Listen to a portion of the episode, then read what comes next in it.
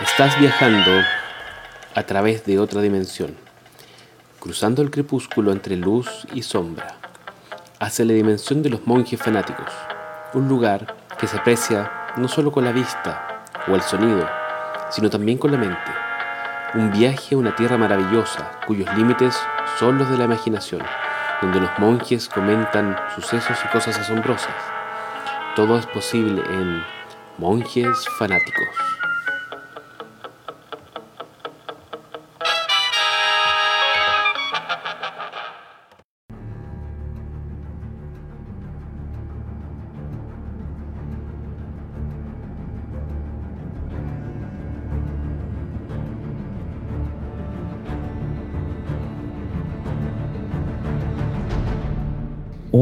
Bienvenidos a un nuevo episodio de Monjes Fanáticos. Aquí un episodio paranormal, paralítico, para todo.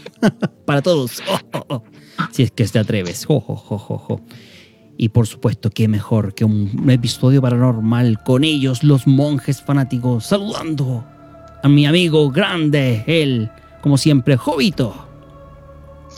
Hola, buenas noches. ¿Cómo estamos en un nuevo episodio de Monjes Fanáticos? Feliz y macabro cumpleaños que tuvo hoy la semana pasada. No, aparte el saludo, lo, saludamos ahora aquí en vivo en la transmisión ahí, mi amigo. Así que para que esté feliz cumpleaños ahí, gótico, paranormal, como este especial, ¿cierto? Así es. Don Monje icónico, ahí lo veo en su casa en, en medio del bosque nevado en este caso. ¿Cómo está? Hola, buenas noches. Un gusto estar con ustedes compartiendo este tema tan misterioso. Tan paranormal. Paranormal. Para, para extraño. Y bueno, él, el señor de la, del culto satánico, el, el querido señor confederado, próximo a ser eh, baneado de, de Facebook. Del universo. Y del universo en general. Del universo 7. Claro. el, el amigo de los niños, Meteoro. ¿Cómo están? Yo estoy feliz de que vamos a poder conversar de este tema que a mí me apasiona mucho.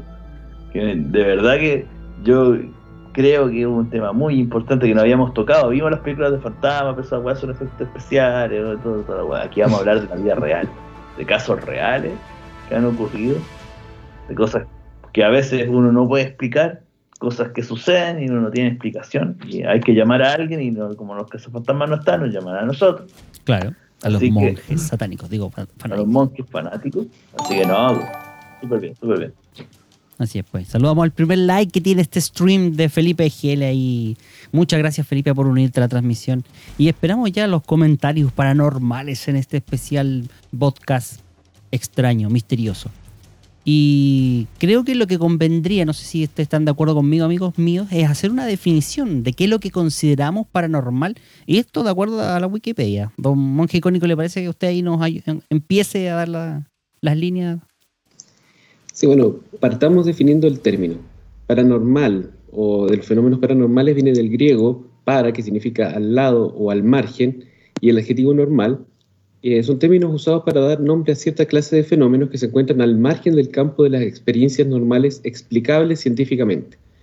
Un fenómeno, paranormal entonces es aquel que no ha sido explicado en términos de la ciencia actual, eh, lo que explicaría en cierta forma por qué cada vez son menos los fenómenos paranormales en la medida que la ciencia avanza. Eh, únicamente se pueden explicar mediante una amplia revisión de los principios de base de la ciencia. Es decir, hay que ver hasta dónde llega nuestro conocimiento y ver si lo que estamos presenciando o vivenciando se escapa de estas bases que están definidas en la ciencia. Y no es compatible con la norma de las percepciones, con lo normal, lo, que está aceptado eh, como el curso natural de los, eh, de los acontecimientos, de los eventos o de los fenómenos naturales. Esto se escapa de esa norma, de las creencias, de las expectativas referentes a la realidad. Eh, hay distintas clases de fenómenos paranormales, no sé si quieres que lo vayamos definiendo haciendo un resumen cortito de los fenómenos ahí para que no nos extendamos tanto en eso, a ver.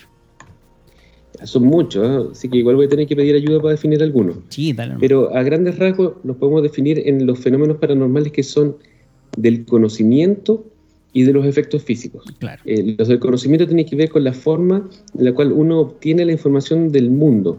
¿ya? Porque nosotros tenemos nuestro, nuestros sentidos eh, normales y la forma de, comunicación normal, los canales de comunicación.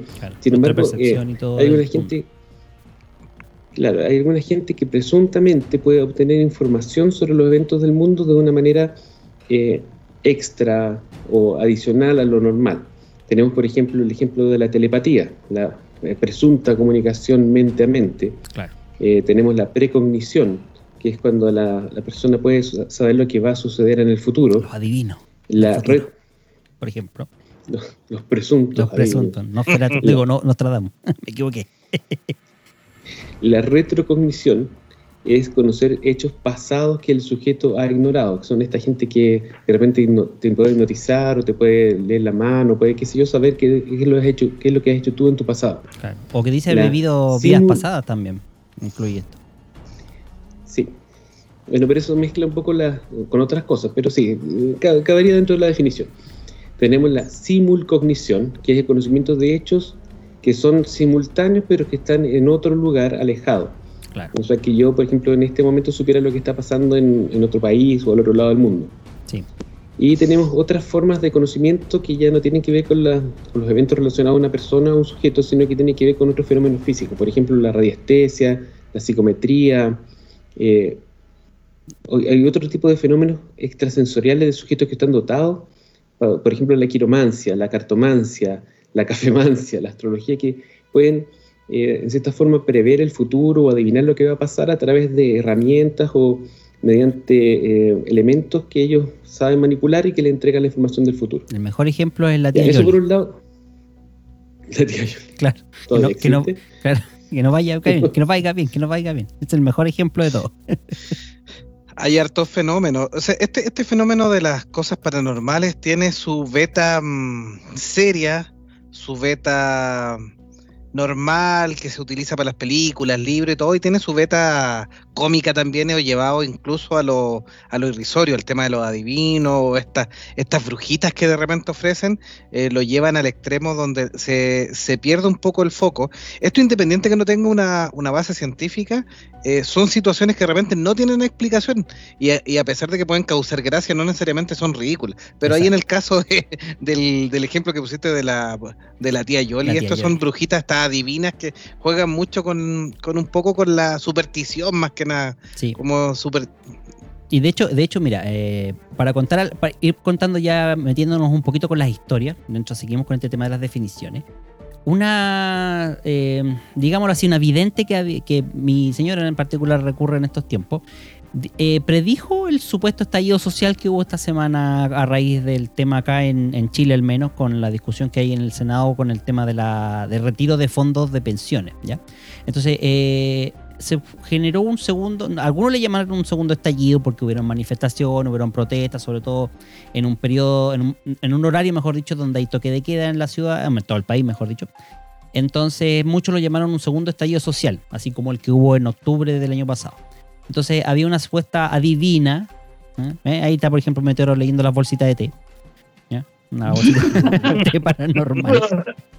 La bolsita, La bolsita de paranormal. té paranormal. Entonces, Hubo un fenómeno paranormal de último minuto para poder. claro. Las voces te están volando, weón, qué chucha. ¿Y, y- ya, ¿y vaya a leer los billetes o qué? Ah, no, que, ah, no, ya. y bueno, y supuestamente esta divina predijo que en julio va a haber un segundo estallido que iba a ser peor que el que está que el que ocurre. Ahora, la chuntó o no la chuntó, no sé. Ahí yo lo dejo tirado Sí. encima de la mesa nomás el tema. A Gracias. quienes se están uniendo a la transmisión, estamos haciendo un especial paranormal y le estábamos comentando algunas definiciones de, de fenómenos paranormales, algunas clases como la telepatía, la precognición, algunos fenómenos físicos como la telequinesis o la levitación que había comentado eh, icónico al principio, que son efectos de fenómenos paranormales que son hechos que están fuera de la explicación Claro. científica normal. De hecho, eso nos quedaba por definir. la los fenómenos físicos que afectaban, eh, que se incluían dentro de los eh, fenómenos paranormales. ¿Cuáles serían estos? Y ya nombró Jovito un par. La telequinesis, por ejemplo. Esto de poder eh, mover objetos con la mente. La levitación, esto de poder volar. Hay una película que me acordaba yo, una que, mm, como- que se llama... eh, soy el número 4, creo. Que los tipos tenían poderes de, para volar, algo así. ¿Mm? Ya, En eso, fin. eso es como extraterrestre al final, lo- soy el número 4. Sí, pero el número 4 me suena más a Alien, weón. Eh, Está la materialización también, que es la posibilidad de cambiar de estado de la materia. O sea, por ejemplo, volverse líquidos, eh, sólido, modificar así como. como lo- es como los X-Men, más o menos, pero de ese estilo.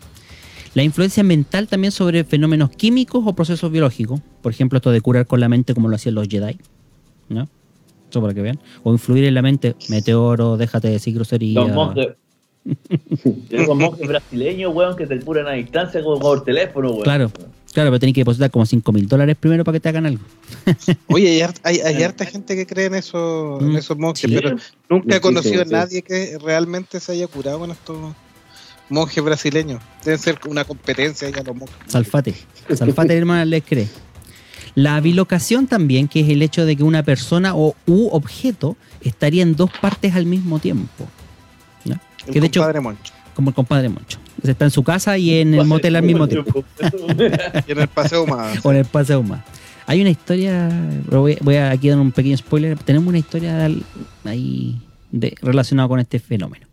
Está la hiloclastia, que es esto de que objetos que aparecen o desaparecen, pero atravesando, por ejemplo, muros, puertas, así, y no dejan ningún tipo de muestra. No es como pegajoso, que dejaba el ectoplasma pegado ahí.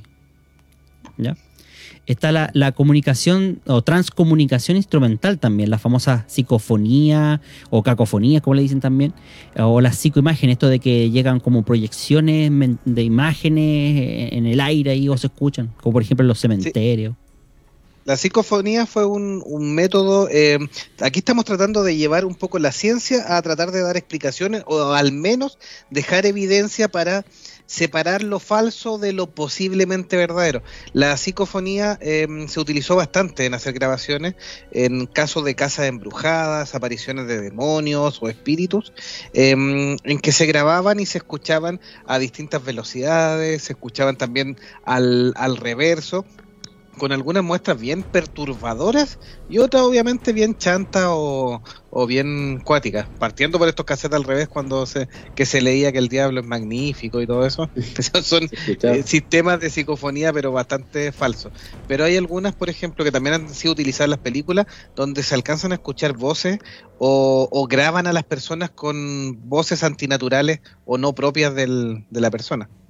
Hay mucho del Yep. tema de que te- perdón, hay, hay- hay temas, hay muchas veces eh, fenómenos científicos que algunos lo atribuyen al hecho de que las grabadoras digitales hoy en día mezclan mucho ruido y por ende se puede interpretar ese ruido con algunas señales de, de, de frecuencia que van quedando dando vuelta en el, en el planeta, en fin. Pero son explicaciones que tampoco se pueden demostrar del todo. Todo Nico Nico. Sí, Bueno, esto voy a- también te muestra que la, que la ciencia desde hace mucho tiempo que está tratando de objetivar estos fenómenos. Entonces, la aparición de las grabadoras debe haber llevado a un montón de científicos, de personas interesadas en lo, en los- lo oculto, lo paranormal, en tratar de grabar los fenómenos para poder demostrarlo de manera que nadie le quedaran dudas. Y esto también te demuestra la naturaleza que, eh, estrictamente subjetiva de esto, porque si fuera posible de demostrarlo de manera inequívoca y que nadie le quedaran dudas, ya dejaría de ser algo paranormal y sería parte del- de los fenómenos científicos. Claro. Como la explicación de los calcetines perdidos en la lavadora, que yo lo, lo atribuiría a, la hiloclastia. Esos desaparecen ahí sin dar, dejar rastro. No son duendes. Otro tipo de fenómenos sí. paranormales, ¿eh? Sí, duende Sí. mierda que me esconde las cosas, sí. Sí, Sí, también. Muchas señoras también. Sí, Felipe GL también nos comentaba ahí en, un- en un enlace que en Puerto Montt hubo un tiempo que varias reportaron esta famosa casa hace tres años atrás ya, en el año 2017, reportaron esta casa de eh, con varios fenómenos paranormales, incluso Carabineros dejó un parte que inicialmente habría dado validez a estos, estos ataques, en que vieron eh, ataques con cuchillos en forma de poltergeist em, colchones quemados y bastantes otras cosas. Luego han salido algunos desmentidos de que efectivamente habían algunos trampas y que había era para darle eh, importancia a un supuesto pastor evangélico que se dedicaba a limpiar las casas. Así que ahí quedó el tema eh, un poco a la palestra o, o revelado como falso. Claro. Sí, sí, pero Sí, causó harto lo- revuelo. Me acuerdo que eh, esa semana muchos videos de gente que grabó, había gente asustada de verdad. Sí. Eh, porque cayó en realidad fue un timo, esa es la verdad. Así, muchos de estos también tiene altos charlatanes, como decía Jovito. Gente que se aprovecha de la ignorancia de los demás o de la suspicacia de otros, no sé cómo decirlo, y genera todo este tipo. Ahí fue bastante fácil, simplemente pusieron algunas cuerdas dentro de los muebles, ¿cachai? Cosas raras para que los muebles se movieran solos, los libros corrían de un lado para otro, ¿cachai? Era, era, era bastante artesanal el poltergeist que estaba ocurriendo, pero fue efectivo precisamente lo más seguro por la ignorancia en la comunidad local, tanto así que llamaron a los carabineros y hasta los carabineros se lo creyeron. Eh, y por eso quedó el parte ahí, ¿cachai? ¿Hay algunos? No, Mira, lo que yo iba a agregar es que los carabineros no son, con todo el respeto que les tengo, no son precisamente los tipos más científicos y los más ilustrados para poder certificar un evento como ese. O sea, son tanto o más supersticiosos que cualquiera. Claro. O sea, no, no es su función tampoco, pues no es una, una, función científica. O sea, acudieron Finalmente, Sí, acudieron a, a, ayudar, que su, es parte de su función, y igual no deja de ser chistoso porque ellos que están poquito más preparados que, que, la gente que salió arrancando en la casa también hayan tenido miedo. O sea, al parecer la, el, Claro. la trampa o el truco era bastante real. Sí, soy rebelde. Sí, pues en todo caso. Pero bueno, guerra muerte con Así que- cuchillo entre fantasmas. Lo Guerra, mejor. muerte, Ojo, Ahora lo- de la tecnología aplicada, toda esta investigación paranormal, siempre ha tenido de dulce y agraz, por decirlo icónico. O sea, han habido captaciones de psicofonía o captaciones en video de que de verdad son cosas que no se pueden explicar. O sea, como que no- uno, por más que puedas tratar de dar una explicación científica más coherente, más terrenal, diciendo "¿Sabes que esto ocurre por tal cosa, claro. eh, es muy difícil. Aún no tenemos las herramientas para poder decir realmente qué fue lo que pasa cuando uno ve unos frames en donde puta se mueve una wea sola, ¿cachai? Sin, y, y no hay ni siquiera Mira. como, poder- como poder probarlo, ¿cachai? A ver, icónico. Mira, lo único que te voy a decir, Meteoro, es que hoy en día todo el mundo anda con una cámara y una grabadora en el bolsillo, todos, y yo no veo que hayan aumentado los reportes eh, fidedignos y confiables de eventos paranormales. De UFO sí. No, han, se han masificado. Antes esto, precisamente, pero no teníamos tanto acceso a la tecnología y era un- eh, ese mismo poco acceso a las masas, como tú mismo lo dices, andar, todos andaban con una cámara en el bolsillo, eh, hacía que este tema fuera un tema bastante oscuro, bastante tabú, en muchas, eh, muy, muy reservado a, desde la típica kermés de cabros chicos, así todos que, ah, que en la esquina, weón, hasta cosas ya un poco más serias como las brujitas que decía Delagon, pues, weón, como la tía Yoli, weón, que, que en realidad nunca la chunta ni una weá, pero la tía Yoli todavía le tenemos cariño. Pero que les vaya, que Entonces, no. Claro. ¿Ustedes se acuerdan del pulpo Paul? Ese Ah. que te decía los partidos en el Mundial. Adivinar el resultado. Esa es adivinación, ¿eh? ¿cómo se llama? Esto? es adivino, claro. Claro, pues eso ya. Claro, eran adivinos, pero como- pero me cuesta, me cuesta ver que un pulpo sien- siendo cefalópodo, weón, y teniendo un desarrollo cerebral en ciertos puntos eh, bastante interesante, eh, tenga esa, ese, po- esa capacidad de poder eh, psico, son, psíquico, Pu- psico, Pulpo cognición. Pulpo, Pulpo claro. cognición. pulpo cognición, Pulpo, pulpomancia sería. Pulpomancia, ojo, pulpomancia. Sería. También, sí, también dentro de los fenómenos paranormales tenemos todo lo relacionado a la ufología, que obviamente es el estudio que estudia estos UFO o los más conocidos como ovni en español, los objetos voladores no identificados, y ahí tenemos bastantes fenómenos paranormales, incluyendo reportes de abducciones, eh, distintos tipos Claro. de encuentros o contactos. Les recomendamos los episodios de Monjes Fanáticos que están en monjesfanáticos.com respecto a especiales de alienígenas, que ahí tenemos todos los tipos de encuentros posibles y muchas películas relacionadas con el tema, así que se los recomiendo. Eh, los cultivos del maíz también, o mutilaciones en el ganado, ya sea el chupacabra o los extraterrestres, así que también tenemos ahí el fenómeno ovni dentro de los eh, efectos o de las eh, cosas paranormales que ocurren rutinariamente. A todo esto, Oye, a todo esto el tema del maíz, Jovito, el tema del maíz, hoy día, esta, esta semana, esta semana hubo una noticia que hace mucho tiempo que no veíamos un círculo en el maíz como el que salió. Eh, en Francia, en Francia fue en un cultivo de maíz, apareció el- lo que es la cruz, la cruz templaria, ¿Ya? la cruz de los templarios es una cruz bastante especial en forma en- dentro de un círculo, de un, de un conjunto de círculos, eh, algo que no se veía hace siglos, literalmente desde la época de los templarios que no veíamos esa cruz, y apareció en un campo de maíz. eh, completa. Obviamente, hace mucho tiempo que se dijo que los campos de maíz eran un fraude. Claro. En realidad es un conjunto de hueones sin, es un conjunto de hueones sin novia y, sin, y con mucho tiempo libre que se dedicaban a hacer este o en tipo de cosas. cuarentena.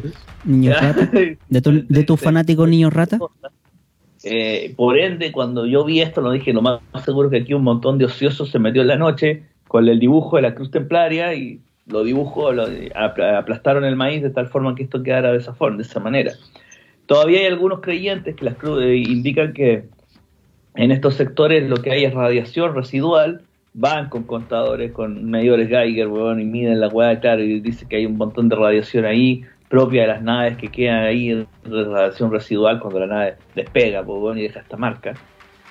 En otros casos, los círculos son francamente hechos por humanos. Lo más seguro es que la cruz templaria fue hecha por humanos, ¿no? Y eh, Por engañaron la a- forma, sí.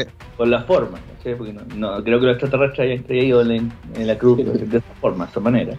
Sí, la señal templaria apareció el 5 de julio en un campo de Vimy, cerca de Lens, en el norte de Francia.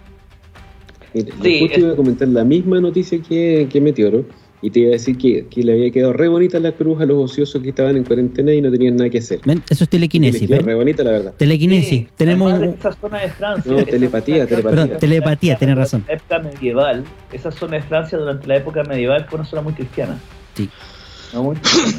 Eh, y, por, y por lo mismo, no me extrañaría de que precisamente eh, raíces muy cristianas, muy apegadas al catolicismo de la época, de la época medieval, eh, asociadas a ese territorio, y por ende la cruz, la cruz templaria eh, no, es, no es difícil imaginarse que haya aparecido ahí, sobre todo en ese sector.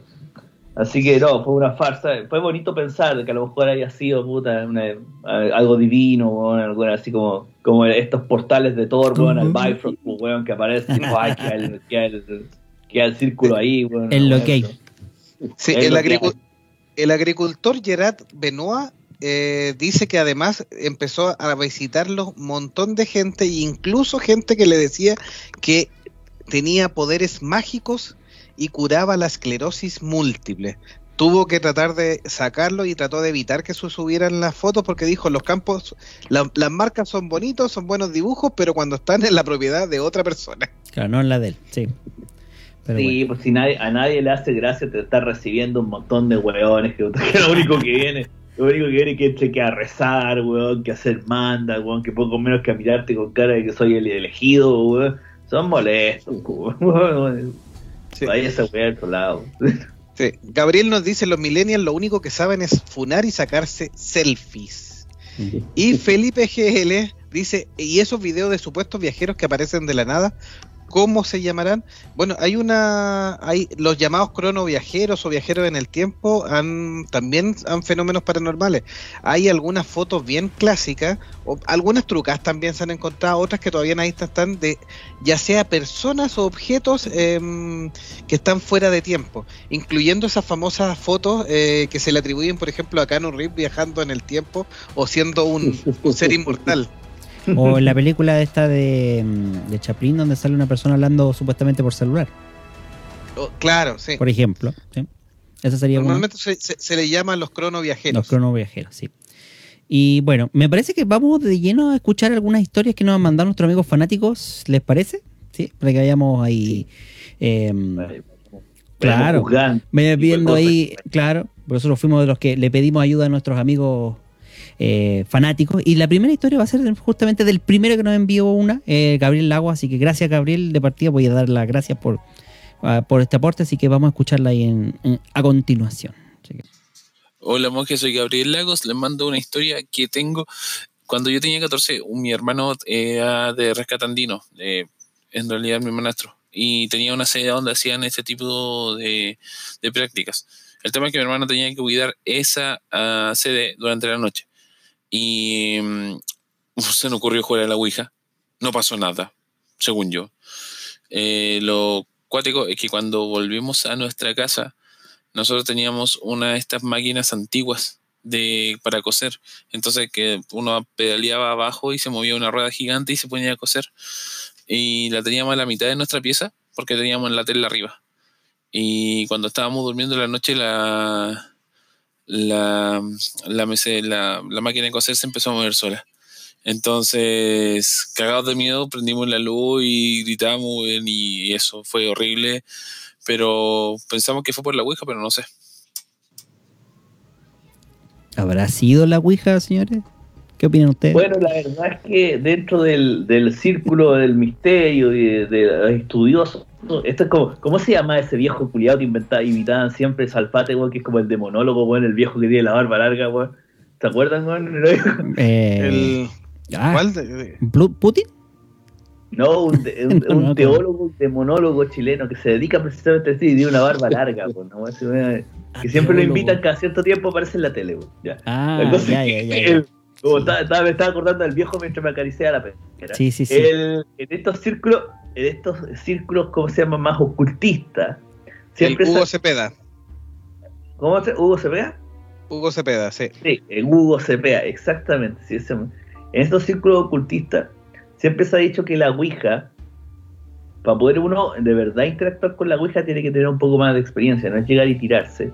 Porque tiendes a abrir portales hacia otras dimensiones y no solo traer lo que quieres, si quería hablar con el muerto amigo, weón, puta, el que se, la mamá, el abuelito, sino que en realidad tienden a pasar otros seres, en realidad, eh, interdimensionales, eh, demonios propiamente tales, o seres que podrían estar asociados a cierto grado de, mal- de maldad como fuerza de la naturaleza, y tienden a controlar muchas de las cosas, hacerte creer muchas veces lo que estáis hablando, que lo que estáis hablando con la Ouija en realidad es con la persona que querías hablar del más allá, y en realidad no es así Claro. y tienden a quedarse acá en nuestro plano, en nuestro plano para poder intervenir en qué sé yo, no sé cuál será el plan de este tipo de, de- de seres.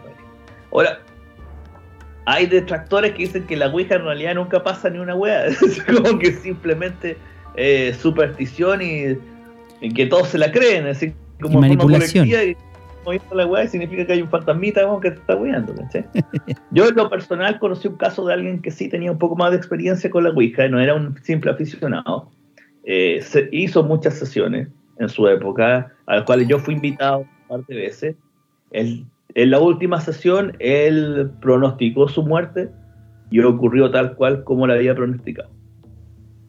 O sea, él dijo, yo voy a morir ahogado en cuanto todavía existía la laguna de Culeo, porque ahora con la sequía y el cambio climático son peladeros. Eh, voy a morir ahogado en la laguna eh, en, los meses de verano, tal cual fue así. Se murió, han pasado años, años de que ocurrió eso, y esa fue la última sesión que él hizo de la Ouija. Eh, ¿Será verdad o no de este tipo de conocimiento? Claro, queda al debate. Yo creo que sí, algo tiene, pero que tiene que ver más con ciertos seres que no son precisamente nuestros seres queridos cuando uno extraña a alguien.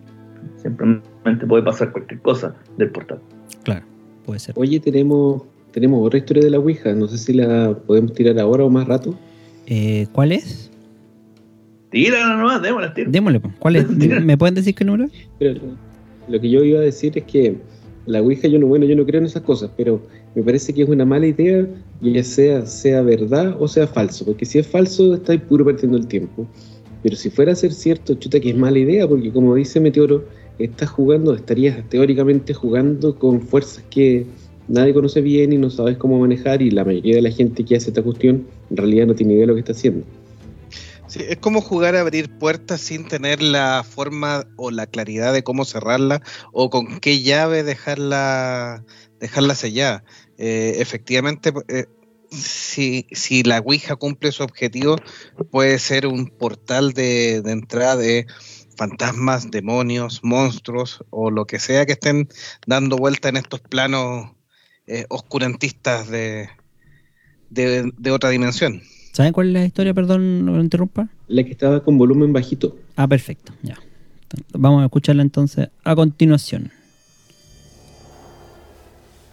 Esta historia comienza cuando yo tenía alrededor de 16 años, cuando mi hermana, quien decía que le habían ocurrido muchos eventos paranormales a lo largo de su vida, me contó que había aprendido a usar una tabla de Ouija para comunicarse con espíritus. Me invitó a una de sus actividades. El tema siempre me ha parecido muy interesante, así que la acompañé y fui testigo de que el vaso que ubicaban en el centro de un tablero escrito con lápiz se movía de manera muy coherente, formando palabras y luego frases con sentido. La consigna era llamar a algún espíritu de buena voluntad. nadie en especial. Y así los espíritus se presentaban y transmitían frases más o menos largas. Hasta que en una ocasión el vaso comenzó a moverse fuera de control, repitiendo una serie de letras que formaban una palabra continuamente. Como yo solo era testigo, fui viendo que las personas que participaban se ponían nerviosas y comenzaron a pedir amablemente a este espíritu que se fuera, hasta que lo lograron. Luego me explicaron que esa palabra hacía referencia a un tipo de demonio de la antigüedad. Dormimos en esa misma casa, con cero tranquilidad, al menos yo, inquieta por todo lo que había pasado. Pero me quedó la curiosidad sobre cómo lo estaban haciendo, si es que había algún truco o si yo había sido víctima de alguna broma, aunque todos siempre lo tomaron con mucha seriedad. Así que lo comenté con algunas amigas y decidimos intentar nuestro propio grupo, repitiendo el procedimiento que yo había visto. Una hoja de papel con letras ordenadas escritas con lápiz alrededor de un centro donde escribimos sí y no. Para mi sorpresa, el éxito fue inmediato. El vaso comenzó a moverse, nuevamente de manera coherente, formando frases y hasta historias, donde podíamos hacer preguntas que recibían respuestas atingentes. Repetimos estas sesiones en varias ocasiones, probando incluso no tocar el vaso. Nos concentrábamos mucho, pero no había un tacto o movimiento que explicara el movimiento del vaso, cuando incluso aparecieron espíritus que correspondían a historias de mis amigas, personas que habían fallecido y que las demás no conocíamos. No podríamos haber coordinado o preparado ese tipo de respuestas. Otro de los espíritus mencionaban cosas de nuestra intimidad, siempre creando frases y respondiendo preguntas con el movimiento del vaso. Como grupo de amigas, en un colegio católico, mantuvimos esto en secreto por temor a que se pudiera malinterpretar y porque estábamos muy sorprendidas con lo que íbamos descubriendo. Hacia el final de ese año decidimos no continuar, ya que no conseguimos encontrar una explicación para lo vivido, a pesar de que nunca tuvimos ningún incidente como el vivido con mi hermana. Pero siempre ha quedado en nuestros recuerdos nuestra experiencia con la tabla de Ouija siempre ha habido ese tema de que mm, se les ha escapado de madres a mucha gente. Por ejemplo, las sesiones espiritistas que usan tablas de Ouija. Esto de que de pronto no puedan controlar y hayan consecuencias, eh, consecuencias de, por ejemplo, posesión o cosas posteriores. Ahora, eso ha dado también pie a muchas películas relacionadas con el tema de la Ouija, etcétera. ¿Algún comentario de esta historia? Icónico. Eh, o sea, eh, perdón, dale nomás, sí. Ah, que iba a decir, bueno, primero que los hermanos mayores parece que son mala influencia. Aparte. Que siempre los hermanos mayores que te lleva la... Y lo segundo, quería dar la versión de la ciencia, porque eh, yo me, preocupé de este tema y averigué un poco. Existe una cuestión que se llama, perdón, existe un, fenómeno que se llama el fenómeno ideomotor. Y esto fue estudiado en, ambientes de laboratorio con cámaras eh, de muy eh, alta sensibilidad que detecta pequeños movimientos. Y bueno, si usted, yo nunca he hecho la Ouija, pero se supone que se pone una tabla con un vaso al medio y los participantes tienen que tocar la tabla o tocar la mesa. Entonces tiene que haber un contacto de manera de, entre comillas, transmitir las energías. Entonces lo que se ha visto es que las personas de manera inconsciente eh, producen contracciones musculares en sus dedos, en sus manos o en la parte que esté tocando la tabla, que eh, entren en sincronía o se sincronizan en cierta forma con los que están en el resto de los participantes y eso permitiría que se mueva el vaso. Eh, una forma fácil de, vivenciar este fenómeno, no sé si ustedes lo han hecho alguna vez, es, jugar con un péndulo. Cuando yo era chico siempre jugábamos con un péndulo eh, de metal, qué sé yo, que tú podías hacerle preguntas y giraba para un lado para decir que sí o para el otro lado para decir que no. Y eso, eh, si tú te fijas bien y lo, lo analizas, es influenciado por el movimiento de la mano. Y muchas veces la persona que lo hace no se da cuenta, es absolutamente inconsciente pero es real. Y con estas cámaras que yo le había dicho lo pudieron documentar. Movimientos ultra lentos, sí. Hablando de, Lo que me llama la atención es que la Ouija siempre se le hacen preguntas, eh, por ejemplo, como intentando adivinar eh, cosas, o que, por ejemplo, el muerto o la persona que intentan contactar, eh, como que tuviese respuestas, siendo que desde el más allá no, no debiera ser, no sé, pues, adivino. Así que eso también me llama la atención de que muchos usen las sesiones como espiritistas para contactar a los muertos y al mismo tiempo preguntarle cosas que, no tendrían por qué saber si están muertos. Pues, o sea, no tiene mucho sentido, creo yo, desde la lógica ese, ese asuntito. Así que. Pero ¿sabes qué? hablando de lo que mencionaba mm, eh, Meteoro, de esto de, de, la adivinanza y después de las muertes trágicas, revisando material para este programa, me encontré con que eh, había un juego de Nintendo, de la NES, fíjate, llamado Tabú, el sexto sentido, salido en 1989, ahí se publicó, y que lo hizo la desarrolladora Rare, Rare, Rare, para los amigos, y que justamente consistía en juegos que hacían pseudo adivinanzas de la suerte, un poco de eh, cartomancia, fin, en, tiempo real supuestamente, te, iba tirando cartas. Obviamente era un juego que no tenía ningún tipo de filtro, y lo malo es que sí estaba licenciado por Nintendo. ¿ah? Lo triste y lo extraño de este videojuego, que hacía alusión también un poquito a las cartas, como les digo, a leer la suerte y todo, es que el juego también fue capaz de predecir la muerte de algunos jóvenes que jugaban a este juego, ¿ya? Eh, y que supuestamente después de haberlo jugado terminaron muriendo a los pocos días, semanas después, de manera trágica. Ahora, ¿será, ¿habrá sido el juego? ¿O habrá sido una influencia extraña el producto de la suerte que se obtuvo o, o las preguntas que hicieron a raíz del, del resultado que tuvieron en el juego? Mito urbano. Mito urbano. El juego existió y de hecho Nintendo lo bajó al, al año siguiente por para evitarse más escándalos. Tú sabes cómo es Nintendo. Claro, pero eso que- es por la política. Acuérdate que en esa época Nintendo en realidad no, no había mucho filtro que no fuera por. O sea, Como que ya cuando, cuando ya no fuera, que no fuera sexo explícito, el resto cualquier cosa podía pasar. Claro, no, claro, no- claro. no había mucho más problema.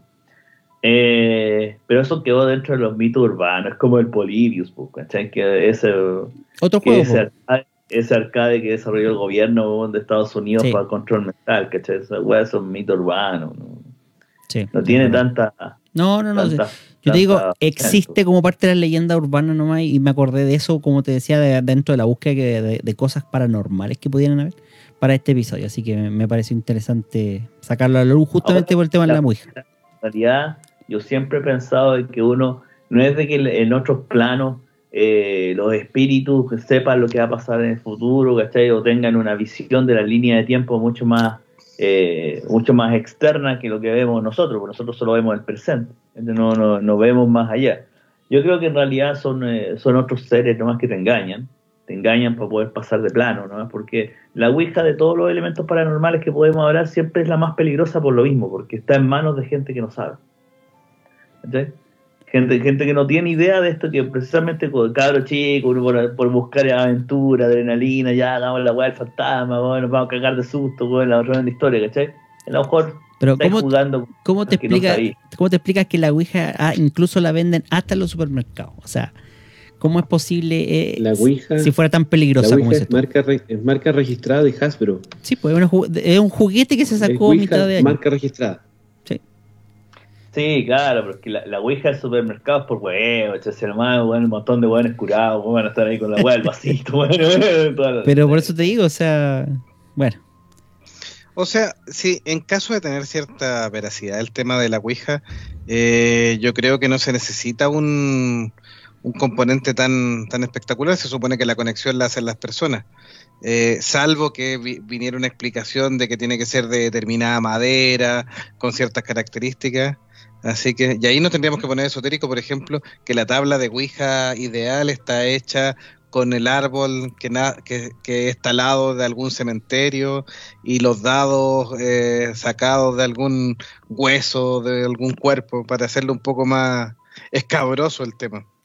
De hecho, saludamos a Felipe Tapia que está en el chat y nos dice que, como los, eh, hablando del tema de la influencia, eh, los niños son influenciables por cualquier cosa, dice. Mi mamá me quitó las cartas de Yu-Gi-Oh! porque un imbécil se ahorcó por culpa de eso.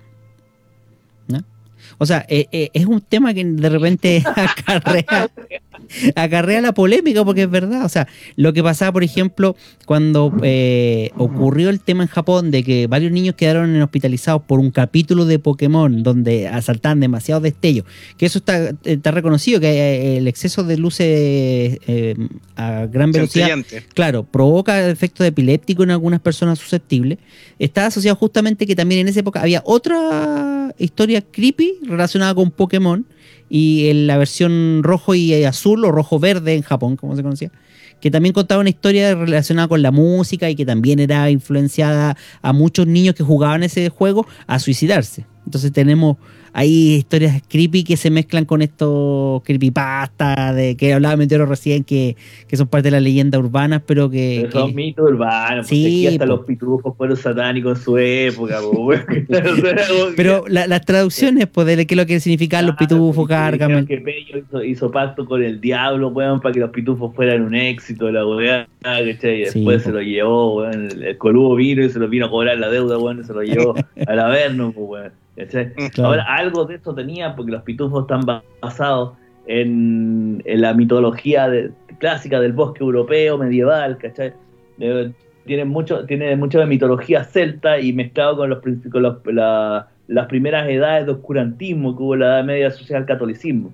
Claro. Entonces, por ahí la gente se agarró, se malentendió todo ese concepto, que en realidad es una parte de la historia bastante interesante que uno puede leer, y se malentendió y derivó en que los pitufos, los pitufos eran satánicos, po.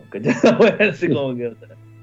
Pero Claro. no, a lo, a lo más representa de pecados capitales, por eso sí, Sí, pues sí, sí, sí. eso sí, pero el resto, el resto son pura weá, ¿no? Claro. Saludamos a, a Satán, está con ustedes, o con nosotros, no sé, que obviamente dice que los niños dicen del videojuego, eh, bueno, dependiendo de los estímulos visuales, son más fáciles de, de- de influir. Y también nos pregunta si pueden contar, eh, si vale contar anécdotas propias, que eh, lo que estamos así como mezclando un poquito de información, pero también tenemos anécdotas propias. Y, de hecho, las que han escuchado ya, las dos que han escuchado son anécdotas de, de oyentes. Lo que pasa es que algunas las hemos grabado y tenemos otras escritas por ahí que vamos a leer más adelante. Pero yo, yo sí, y el capítulo Sí. de Pokémon de la Ah, ya, ya. ¿Y, ¿Y no te pasó nada? ¿O quedaste así? No, lo vi porque había- hay dos versiones. Hay una versión donde hay una atenuación de los brillos. Que es la que llegó a para que América. no- para que no, no ocurriera la weá. Y, y vi el original, el corto original, exactamente igual. Primero el capítulo de Enfermo Fome, como la mierda. bueno, así como que son, son como que 25 minutos, weón, que estás con la cara larga, weón, no pasa ni una weá. Y segundo, la parte donde queda la cagada, que es donde tira El el, fracaso Pikachu, weón, y queda la, y queda la crema. Eh, a mí no me pasó nada, weón. Así como que estuve un buen rato Oye, mirando. Esa cuestión está documentada, no es paranormal, eso es científico. Sí. Cuando no. tú produces destellos de luz a una determinada frecuencia, eso puede gatillar la, la convulsión epiléptica en, la gente que sea susceptible. Sí. Y eso se llama epilepsia fotosensible. De ahí en adelante, eh, un montón de videojuegos y películas vienen con esta Advertencia. advertencia al comienzo. Sí. Tenga cuidado, los brillos eh, pueden provocar convulsiones en personas susceptibles. Tenga, no sé, hágalo bajo su propia responsabilidad. Claro, Pero esa cuestión sí. no es paranormal, o sea, tal. No, el tema es que justo Pa- se coincidió con otra, perdón, otra leyenda creepy ahí del tema. Así que, eh, Monje Jovito, ¿qué iba a decir? Sí, no, para ir cerrando lo de la tabla Ouija, eh, dice Felipe Tapia, Hasbro la reedita cada cierto tiempo. Y Loreta dice, yo he tenido experiencia con eso. Em, usamos una hoja de papel escrita con lápiz nomás, nada de materiales ni marcas. Así que, claro, si efectivamente es una posible conexión con el mundo espiritual, bastaría con que em, bastaría con que los, los que están haciendo el contacto estuvieran ahí cargados. Y Y Gabriel nos comentaba, a mí no me, sí, y respecto a Pokémon, decía Gabriel, a mí no me compraron Pokémon porque había una canción que había que te suicidaras. O mi papá era muy tacaño. Eh, Gabriel, probablemente las dos cosas. Sí. Opción 2. Opción 2 es más probable. ¿A cuántos nos pegaron la misma chiva weón, para no comprarnos las weas? Y como que no, no. Claro. Eh, don Jovito, eh, eh, le, le deseo el honor y lea la historia ahí que nos mandó Don Satán. Dice, esto no entra en videojuegos. Pero hace años, cuando era un infante, tenía un peluche. Un día en la madrugada, cuando yo estaba durmiendo, ese peluche estaba a un lado de mí, con su mano alrededor de mi cuello. Y prácticamente yo no podía respirar, hasta que llegaron mis padres para quitar al peluche. Historia que nos manda Don Satán. Satán, Mr. Que- Sí. Oye, Sí, pero hay eh, un fenómeno. en, en relación a eso tiene que ver con lo que dijo eh, Meteoro también, por ejemplo, el famoso cuadro de los pitufos, que los pitufos se salían a asesinar a los niños en la noche, está muy en relación con la historia que nos está contando de un peluche que lo ahorcaba. Ahí, aparte de Claro. que, de que eh, Gargamel y todo era, era un brujo, eh, que los pitufos salían del cuadro y por eso los niños no tenían que ver los pitufos ahí, que eran peligrosos. Pero ojo, hay un fenómeno, eh, no sé si llamarlo enfermedad, psiqui- eh, psiquiátrico, eh, físico, no sé, donde eh, la persona despierta, abre los ojos, pero hay una como desconexión del cuerpo por unos segundos. Entonces la sensación de la persona es como que no pudiera moverse en extremidad. y, y es- Parálisis de sueño. sí, sí, claro, eso es. Que, que en realidad es bastante, en algunos casos es mucho más largo de que unos pocos segundos. ¿ah? Y que Sí, eso también está en el campo científico. Sí, y eso está confirmado que existe. Pero también ahí tenemos otro tema que está- tiene relación, por ejemplo, con las abducciones, con el tema ufológico que mencionabas tú, Jovito. Yo, por ejemplo, eh, en algún momento, a eso de los 15, no me acuerdo bien, los 16 años, tuve un sueño recurrente, que fue toda una semana en que soñaba que después de que me quedaba dormido, me despertaba abruptamente en mi pieza y escuchaba y sentía mucho eh, ruido afuera de la casa. Seguía siendo de noche, veía muchas luces y lo que sentía era una como pseudo invasión extraterrestre. Suena súper chistoso, no creo, pero. Pero era un sueño que cada día como que aumentaba más y más en términos de como si fuese una serie protagónica. Partía de mi casa viendo las luces, como queriendo escapar. Tenía la sensación de que trataba de huir y, y se paraba el sueño. Al día siguiente volvía a soñar lo mismo, con la diferencia que lograba salir de mi casa y me encontraba con algo. Al día siguiente lograba salir de mi casa también, volvía a encontrarme con lo mismo, pero lograba escapar de aquello. Y empezaba a perseguir y llegaba a un lugar donde eh, eh, alguien me recogía en un vehículo. Y, era como toda una trama de 3, 4 días seguidos hasta que logro como dar una vuelta y volver a mi casa y ahí termina el sueño. Y era una cosa como súper repetida y bastante extraña en ese sentido porque todos los días partía de la misma manera y se iba extendiendo cada vez más. Y al principio no recordaba el sueño, pero después ya cuando soñé el cuarto, quinto día, volví a empezar a, tomar memoria de lo que pasaba al principio y empezaba a recordar la historia. Era como súper extraño. Y eso también está asociado a, ciertos fenómenos que, que, pucha, bueno, aparte de la influencia que venimos conversando de, de las películas, los videojuegos y todo eso, es extraño porque también al principio, al principio tú no recuerdas las cosas, pero en la medida que vas acordando te van empezando a unir estos hechos que te van, que se van apareciendo en tu cabeza, te queda una sensación extraña. A mí me, me- me quedé muy intrigado por la viveza de la sensación de estar ahí, como de haber sido una película y con tanto lujo de detalle, porque tú simplemente no todas las veces vives un sueño y te, y te da el lujo de saber con qué ropa estabas, en qué lugar específico de la casa te, te paraste, te moviste, cómo era, no sé, por, por ejemplo, qué lo que las luces que veías en el cielo. Para mí eran eh, algo así como alienígena o voladores, no sabría de- destacarlo específicamente, pero lo que yo viví en particular relacionado a escapar de esa amenaza era muy vívido, era como si estuviese ahí. Que pasa, pasa una cosa de la, con el cerebro. Nuestro cerebro es tan poderoso que cuando tú tienes una- un sueño muy vívido o cuando estás bajo la influencia de ciertas drogas, eh, no eres capaz de distinguir la realidad de la ficción. Entonces, eso ha dado pie a lo largo de la historia de la humanidad, yo creo, a la aparición de múltiples mitos y leyendas, porque eh, la persona que tiene este sueño, esta vivencia, esta ilusión, esta alucinación, para esa persona es absolutamente indistinguible de la realidad De la realidad, y así lo relata a, los- a sus pares Ujú. con una convicción total que hace que las historias se mm, las historias prendan y se, y se compartan. O sea, yo te lo digo por mi experiencia de repente con enfermos de salud mental, con esquizofrénicos, que te cuentan unas historias que son absolutamente disparatadas, pero eh, en algunos casos eh, no son tan disparatadas, sino que tienen cierta lógica interna y te lo cuentan con una convicción y un lujo de detalles que te hacen dudar realmente Claro. que si lo que te están contando es efectivamente una enfermedad o estamos en presencia de un eh, fenómeno paranormal Real. con todas sus letras. Claro, real valga la, la discordancia. No, totalmente. O sea, Sí, yo pero siempre tuve conciencia de que, de que era un sueño, porque era siempre que me quedaba dormido y pasaba lo mismo, y fue, como te digo, eh, sucesivo. Eh, no- esa parte era como ilógica, pero la vivencia dentro era como muy real. Y claro, eh, para mí era un tema de percepciones, pero dentro del sueño. O sea, nunca creí que fuera real del todo, pero era muy ilógico que fuese tan, tan detallado. Y como dices tú, pues, o sea, el- el poder del cerebro para crear ese tipo de historia eh, es impresionante al respecto. Don Jovito, ¿quiere aportar algo? No, no, estamos, estamos bien. Es más o menos lo mismo que está contando Don Satán ahí en los comentarios, que voy a leer la historia, dice, esto no es tanto de terror, bueno, eso creo, pero es algo que me pasó hace tres años aproximadamente. Tuve un problema al corazón, un tipo de paro cardíaco, y muy real. Puedo decir que en esos momentos de muerte vi toda mi vida pasar frente a mis ojos en cuestión de segundos. Esto es, muy parecido a lo que yo les decía antes. El, un estado fisiológico en el cual tu cerebro está sufriendo un, estrés, se está privando de la circulación, no tiene oxígeno, y se producen este tipo de eh, descargas espontáneas.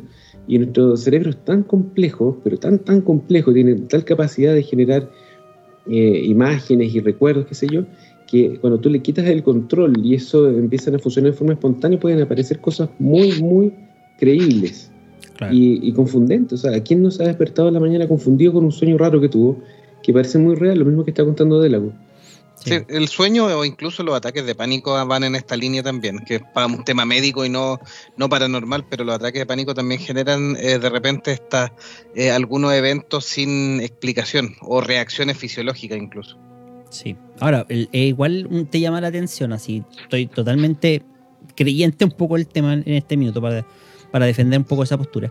Em, el hecho de que coincidan, por ejemplo, en el caso que mencionaba Satán ahí, cuando ocurre un infarto o algo muy cercano a la muerte, que muchos referencian historias similares. Ahora, está dentro de lo que también dice icónico de esto, de que, por ejemplo, esta historia tú la pudiste haber escuchado antes y en el inconsciente, en ese lapso que inventaste o viste o me imaginaste o tu cerebro creó esa visión, eh, creo la típica historia del veo una luz en un túnel o, veo episodios de mi vida, porque también trae recuerdos a tu mente. Entonces, creer o no creer de que eso es algo paranormal, algún efecto extrasensorial, como por ejemplo... Eh, eh, em, esto de que salga tu, alma del cuerpo y te ves a ti mismo. Que mucha gente lo referencia así. Por ejemplo, estar en un quirófano y, dicen contar esa experiencia de que se vieron a sí mismos y fue justo en el momento donde la persona había hecho un paro cardíaco y que la estaban reanimando y él veía como los médicos hacían el esfuerzo de reanimarlo y cuando logran traerlo de vuelta, ¡pum! Esa visión como que se acaba. Y lo tiene muy vívido después de que obviamente la cirugía termina, eh, se recupera, en fin. Y, no es una historia, son muchas. Entonces ahí tú das a entender, mucha de que algo pueda pasar. O por lo menos creer. Sí, las, las historias que contaban mis profes de neurofisiología, que eran todos viejos, 60, 70 años de la experimentación que habían hecho ellos en los años 70, 60 con distintos tipos de drogas psicotrópicas, sustancias de todas clases, hongos de todos los colores. Y ellos relatan unas historias absolutamente lógicas, creíbles, cuerdas, muy eh, en su estructura, pero eh, con un, contexto muy volado, de experiencias extracorpóreas, de y todo esto que tú, tú relatas, ellos lo explican desde la, química del cerebro y la complejidad de nuestro, nuestra maquinaria mental.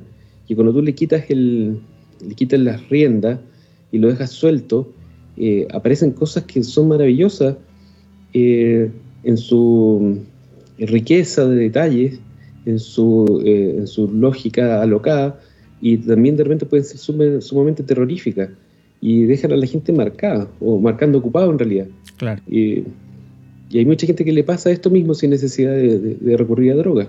Estados fisiológicos, de privación de sueño, estados de estrés, eh, etcétera. puede ser, sí. sí. No sé si vamos a escuchar otra historia. Eso le iba a comentar. Pasamos con la segunda historia y paranormal también ahí que, que tenemos para, para compartir y comentar. Así que vamos con ella. Monjes fanáticos. Monjes fanáticos en Monjes Fanáticos, especial paranormal. Yo no vi un fantasma en sí, güey. Fue una sombra. Lo primero que vi fue...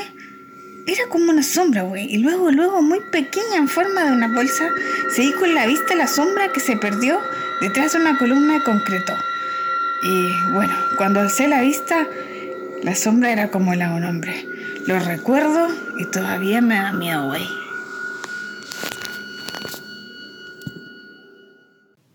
Ahí, tenemos el tema esto que va muy de la mano, eso de, de las sombras, las percepciones, que, de repente estás tú solo en una habitación y sientes que hay alguien más contigo, pero tú no tienes a nadie al lado.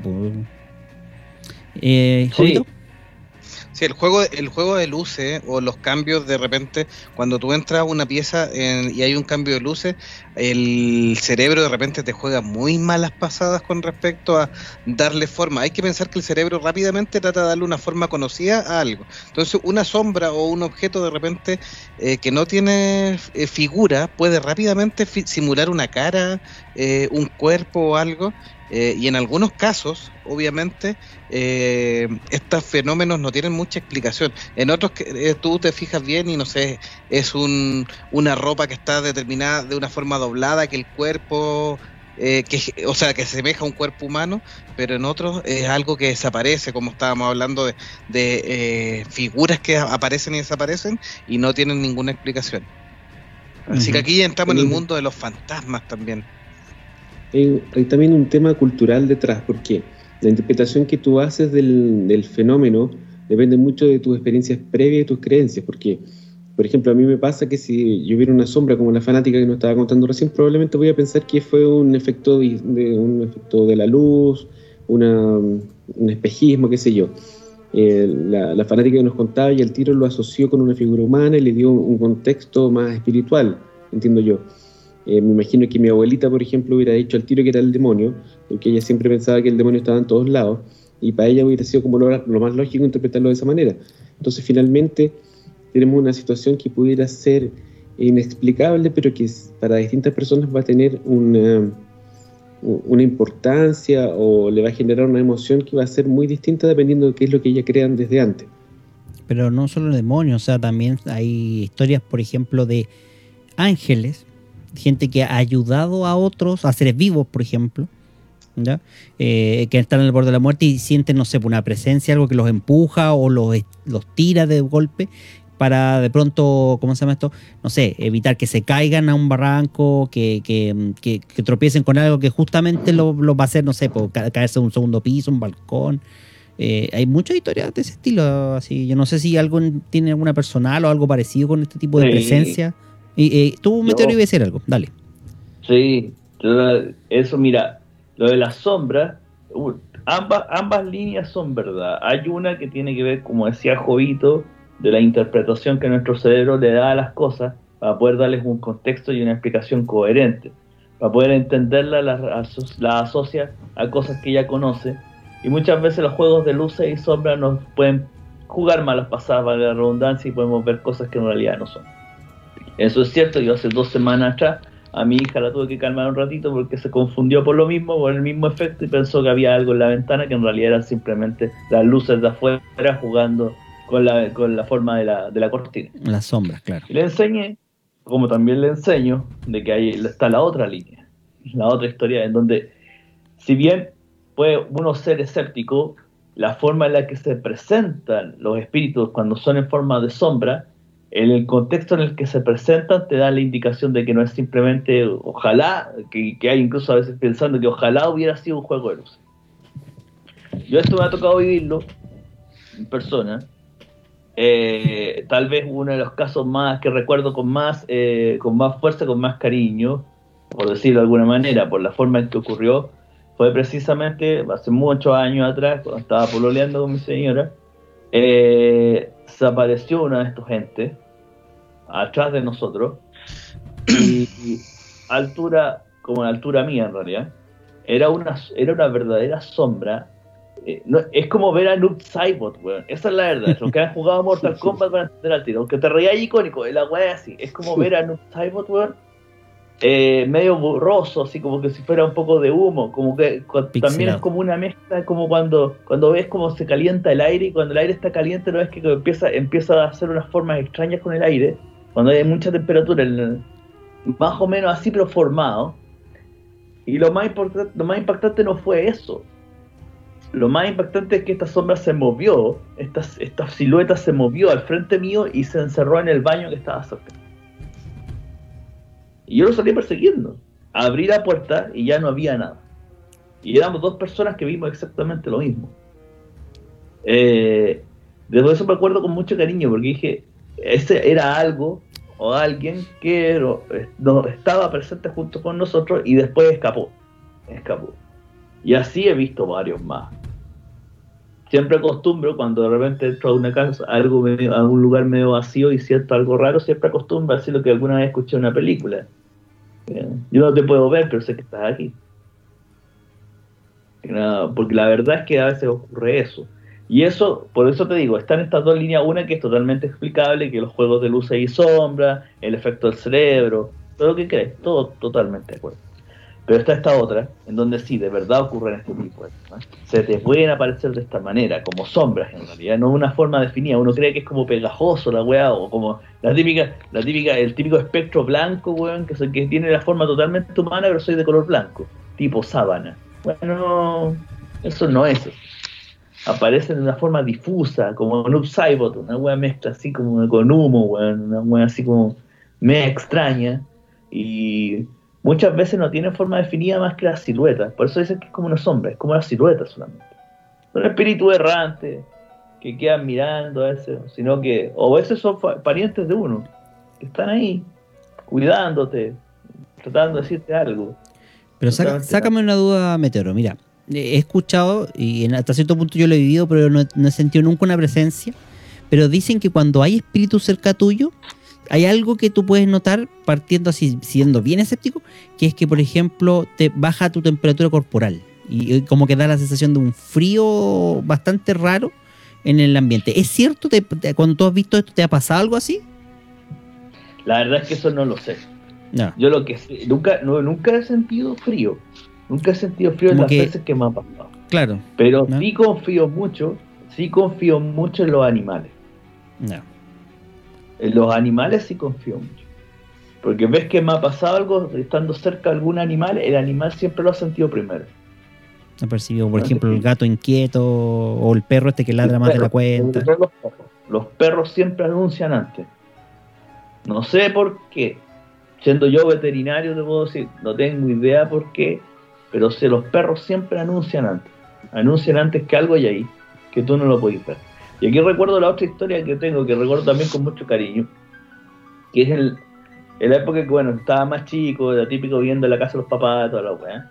Una noche, de verano, recuerdo, como cualquier otra, to- todo uno se queda hasta tarde, precisamente entre que es calor, está ahí aburrido, no puede ser ni una weá, y todo el mundo anda carreteando, ojo, no te invitaron a ti, cualquier anyway. Claro. Entonces, el. En lo mío, en mi pieza, viendo tele, como cualquier otro, viendo porno como cualquier otro adolescente normal.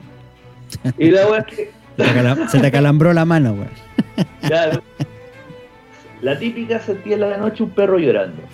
A nadie le causaría extrañeza que de repente como a cierta hora en la noche de un perro de aullando, el típico del perro de la noche que anda hueando, así como que lo sentís como a tres cuadras. como, hasta ahí, todo bien. Claro. El tema fue que de repente empecé a sentir de que el aullido se empezaba a acercar.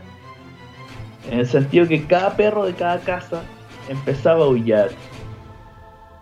Y cada vez hasta que empecé a escuchar los de la cuadra, donde estaba la cuadra de casa de mi mamá, los perros empezaban a llorar y en forma secuencial venía acercándose.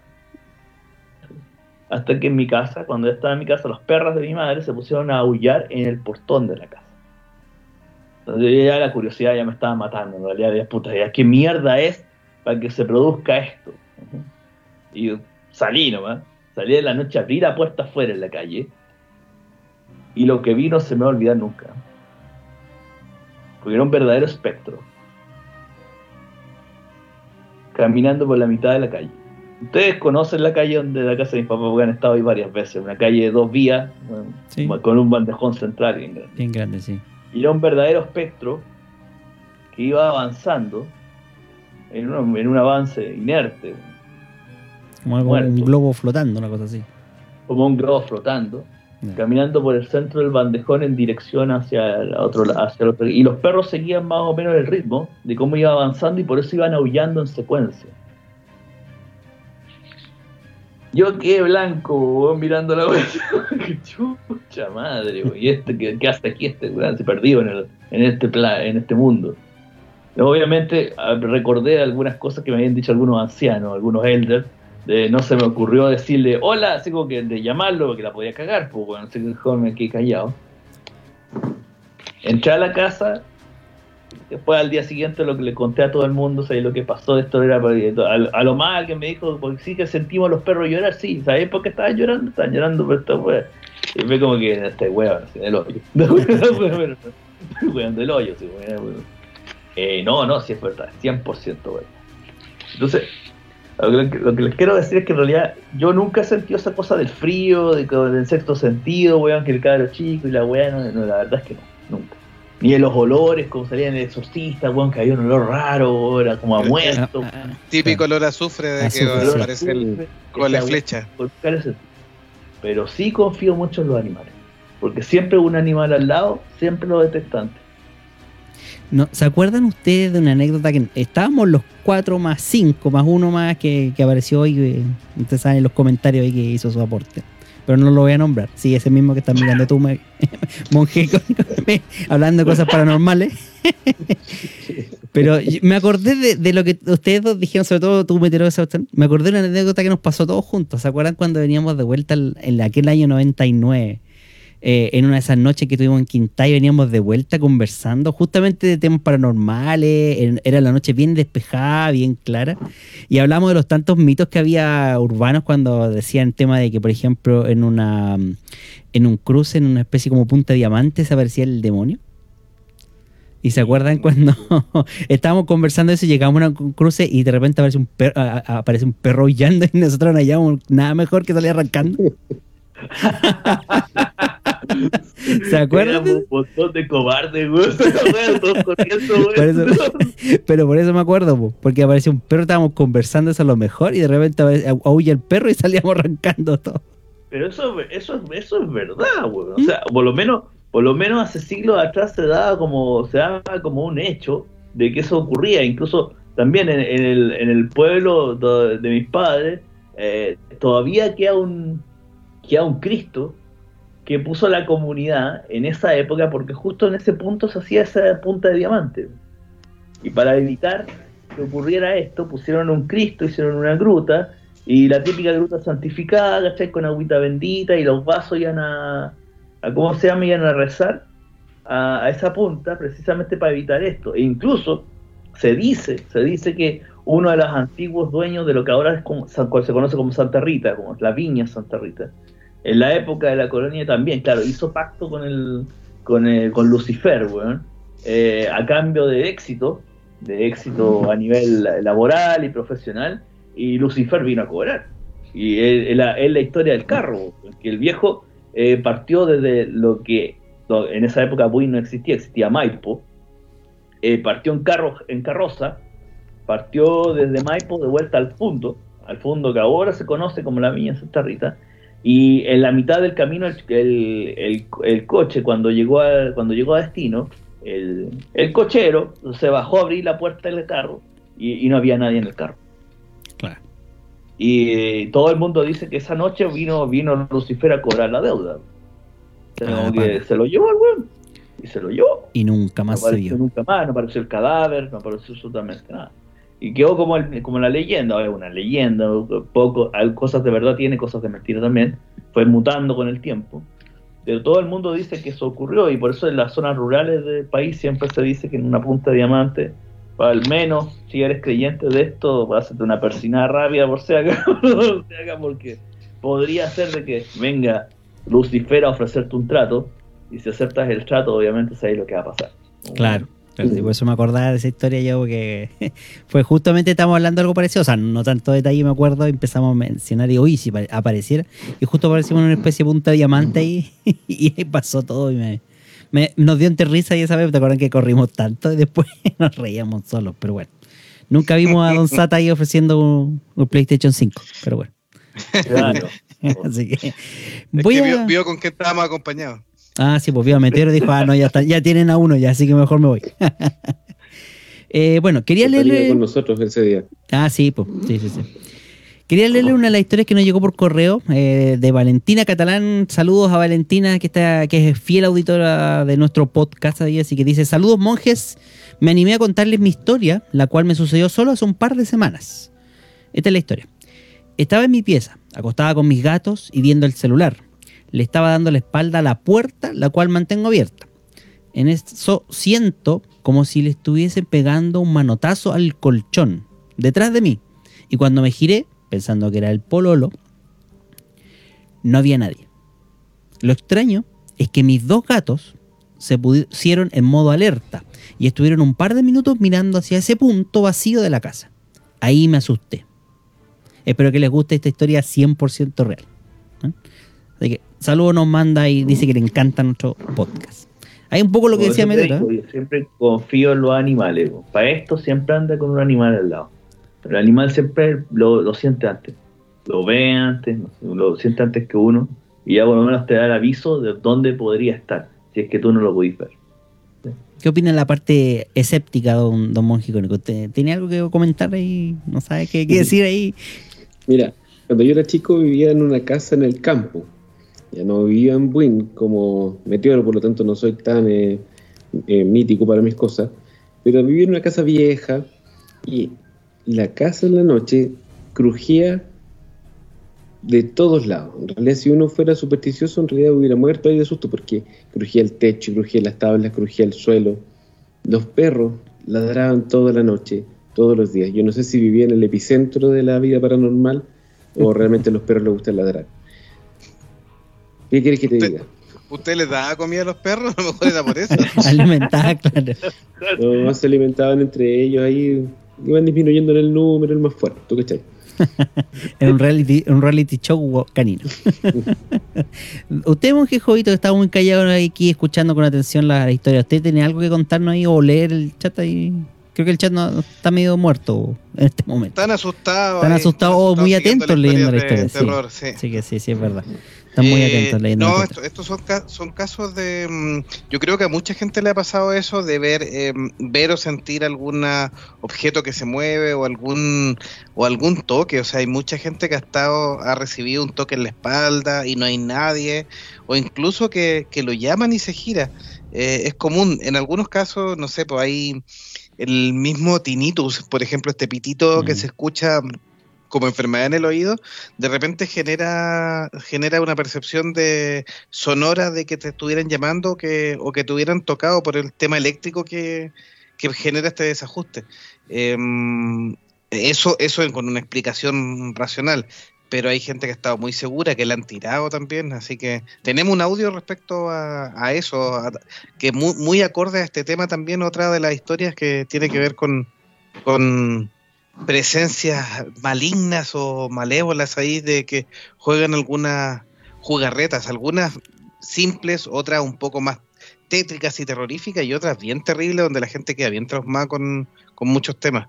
Sí. No sé si voy a poner la historia ahí para aprovechar ese mismo... Echémoslo. Aprovechemos a escucharlo, vamos, démosle con ese audio de terror. En Monjes Fanáticos. Especial paranormal.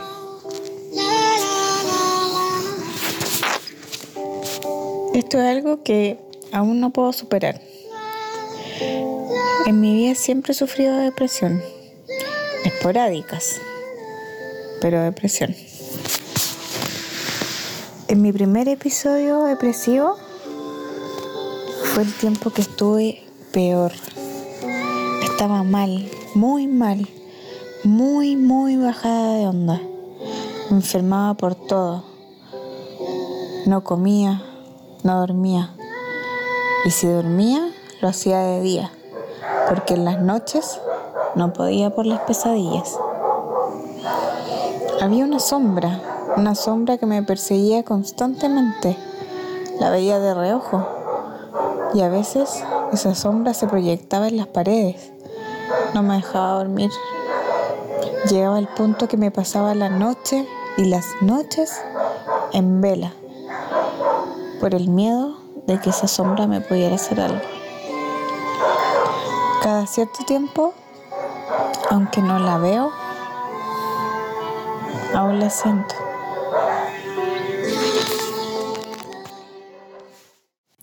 Qué miedo, ah, qué miedo. ¿Qué les parece esa historia ahí de terror ahí? Ah, quedaron, quedaron petrificados todos ahí. Bueno, Sí, o sea, hay, hay historias bien terribles. En este, en este tema habíamos partido con una, una un poquitito más, más suave, pequeña visión y todo, pero aquí tenemos una especie de espíritu acosador que, que al parecer es a, a- a- a esta persona que nos mandó el, el texto, porque es un texto que, que hicimos una recreación, em, le, le afectó bastante y mm. Puede haber te- eh, tenido, si lo vemos desde un punto de vista científico, a lo mejor algo que ver su estado anímico, pero para ella fue un tema muy real y que la deja bien marcada. Eh, viendo la parte mala de los fenómenos paranormales. O sea, no todo es ver algo y encontrar los choros y que, y que te llama la atención y que chuta, te saca como de lo normal. Es hasta entretenido, es hasta eh, dinámico, te cambia tu, tu, tu cotidianidad eh, con algo extraño.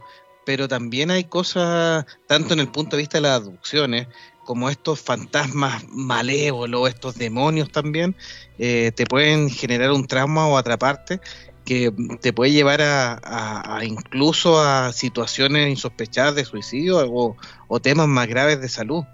Así que eh, en, en, este punto la parte paranormal es bien, te puede jugar una muy mala pasada. Por eso también llamamos a todos los que nos mandaron historias y a quienes de repente ven que alguien le cuente, independiente que uno de repente también le da un poquitito de risa a algunas situaciones, sobre todo si es escéptico o le da explicaciones. Eh, a pesar de que uno tenga la explicación, trate de apoyar a la persona, claro. trate de escucharla y entender con, con un ánimo de, de estar ahí presente más que, más que nada. Mira, yo siempre soy representante del lado escéptico, porque soy bastante escéptico. Eh, pero igual hay que ser súper respetuoso con las vivencias que tienen las personas y de repente porque uno no crea en algo no significa que no sea cierto.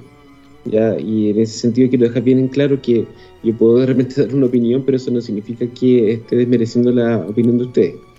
Eh, si tú miras esta historia desde el punto de vista eh, pongámonos, pongámonos el, gorro de, meteoro de, creernos este del fenómeno paranormal.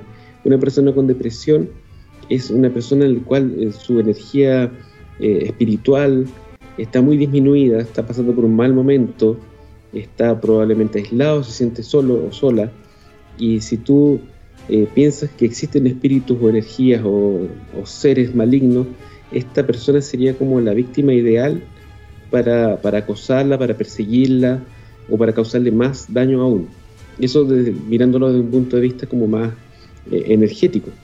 Ahora, desde el punto de vista eh, médico, científico, la depresión es un estado en el cual eh, la química de tu cerebro está alterada. Y esto se ha ido estudiando cada vez más a lo largo que pasan los años y las últimas décadas. Ya se acepta que como lo, lo, lo cierto, que es un fenómeno biológico eh, que tiene un, sustrato orgánico. No es como antes se pensaba que era como un, un, fenómeno más bien funcional.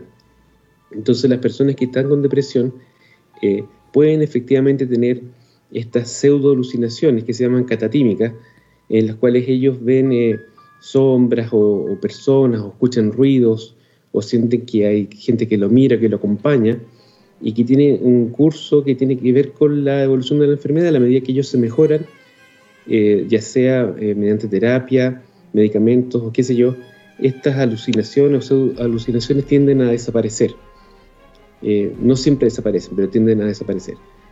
Ahora, volvamos, si volvemos atrás a la, a la eh, interpretación más energética de esto, nuevamente una persona que está mejor, que se recupera de su depresión, que eh, vuelve a tener alegría, deseos de hacer cosas en su vida, emite una energía que es distinta, que es una energía positiva que tendería a espantar a estos seres malignos que te pueden acosar. Eh, yo así, así me lo imagino, yo creo que es una, una, forma de interpretarlo que incorpora las dos visiones y que de repente puede ser un poco más, eh, más correcto. No sé qué opinan ustedes. A ver, Meteoro. Yo creo que, lo... yo creo que va, por, va icónico a pesar de su escepticismo, va este tipo de cosas, va por el camino correcto. Una en la parte médica que tiene razón, en realidad, ¿cómo le vamos a rebatir esto? O sea, él, todo lo que es lo mismo, que una persona que está con alteraciones químicas en el cerebro, tiende, el cerebro no funciona bien y eso se traduce en un montón de cosas. Yo lo he visto en familiares también que, sobre todo, ya estaban al final de su vida y obviamente también sufrían cosas parecidas, ¿cachai? Y todos sabíamos cuál era la causa, no era de que tuviera algo ahí, era que simplemente él era el que ya estaba, estaba ya en retirada, por decirlo. Pero por el otro lado, por el lado, por el lado más de los fantasmas, los espectros, de los seres de otros planos, es cierto, buscan a muchas veces a las personas que están más débiles. Que están más débiles a nivel espiritual, podríamos decirlo, a nivel de energía, tanto eh, qué, qué, es lo que ven realmente es como difícil saberlo.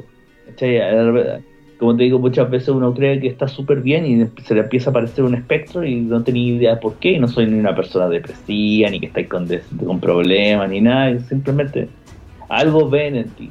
Tal vez a nivel energético algo ven en ti que, que los trata de sacar un poco de, de ese limbo en el cual se encuentran. O eso es lo que pienso yo en realidad. Porque la verdad yo pocas veces, las veces que he estado mal precisamente son las veces en que nunca me ha pasado nada paranormal. Es cuando estoy bien. ¿Qué te que me empiezan cosas? a pasar cosas paranormales. ¿cachai? Entonces, generalmente, claro, cuando las cosas andan bien, empezó a, de repente uno que por ahí, uno que otro espectro que de repente se me cruza por el frente y la verdad que tengo que decir, estoy tan acostumbrado que ya soy como John Constantine, po, ya me da la misma la weá que estoy mirando, me da lo mismo. Y sobre todo lo que se inyecta. Ya de todo lo que, todo lo que pase en realidad. Que el último, el último que debía haber visto fue como hace un mes atrás. ¿sí? Pero el, el diferenciar de estas cosas en realidad, cuál es algo que es por una causa médica y cuál es la otra que se puede agarrar a chiste, como decía Jovito, y se entretiene uno hablando de estas tonteras, ¿cachai? Se mete miedo entre uno, ¿cachai? Y con el, otro, ¿sí? que te va a aparecer el fantasma y todo eso. Yo creo que es más importante. Más importante, si me debo buscar ayuda, bueno. Si uno está viendo cosas y ya tiene un problema mental, obviamente ya no es un fantasma, es el fallado es uno, pues, ¿cachai? Y nada más. Ahora, ¿cómo diferenciarlo? Difícil, en realidad. Hay que escuchar a la otra persona y ver cuál es el problema que tiene. Una persona que puede estar totalmente normal te puede decir, ¿sabes qué pasó tal cosa? Y sí, te creo. Te creo que fue un. que te pasó algo así. Si no estáis bien, puta, primero hazte ver, que es como la típica que dicen, una persona que habla mucho con Dios es una persona muy devota.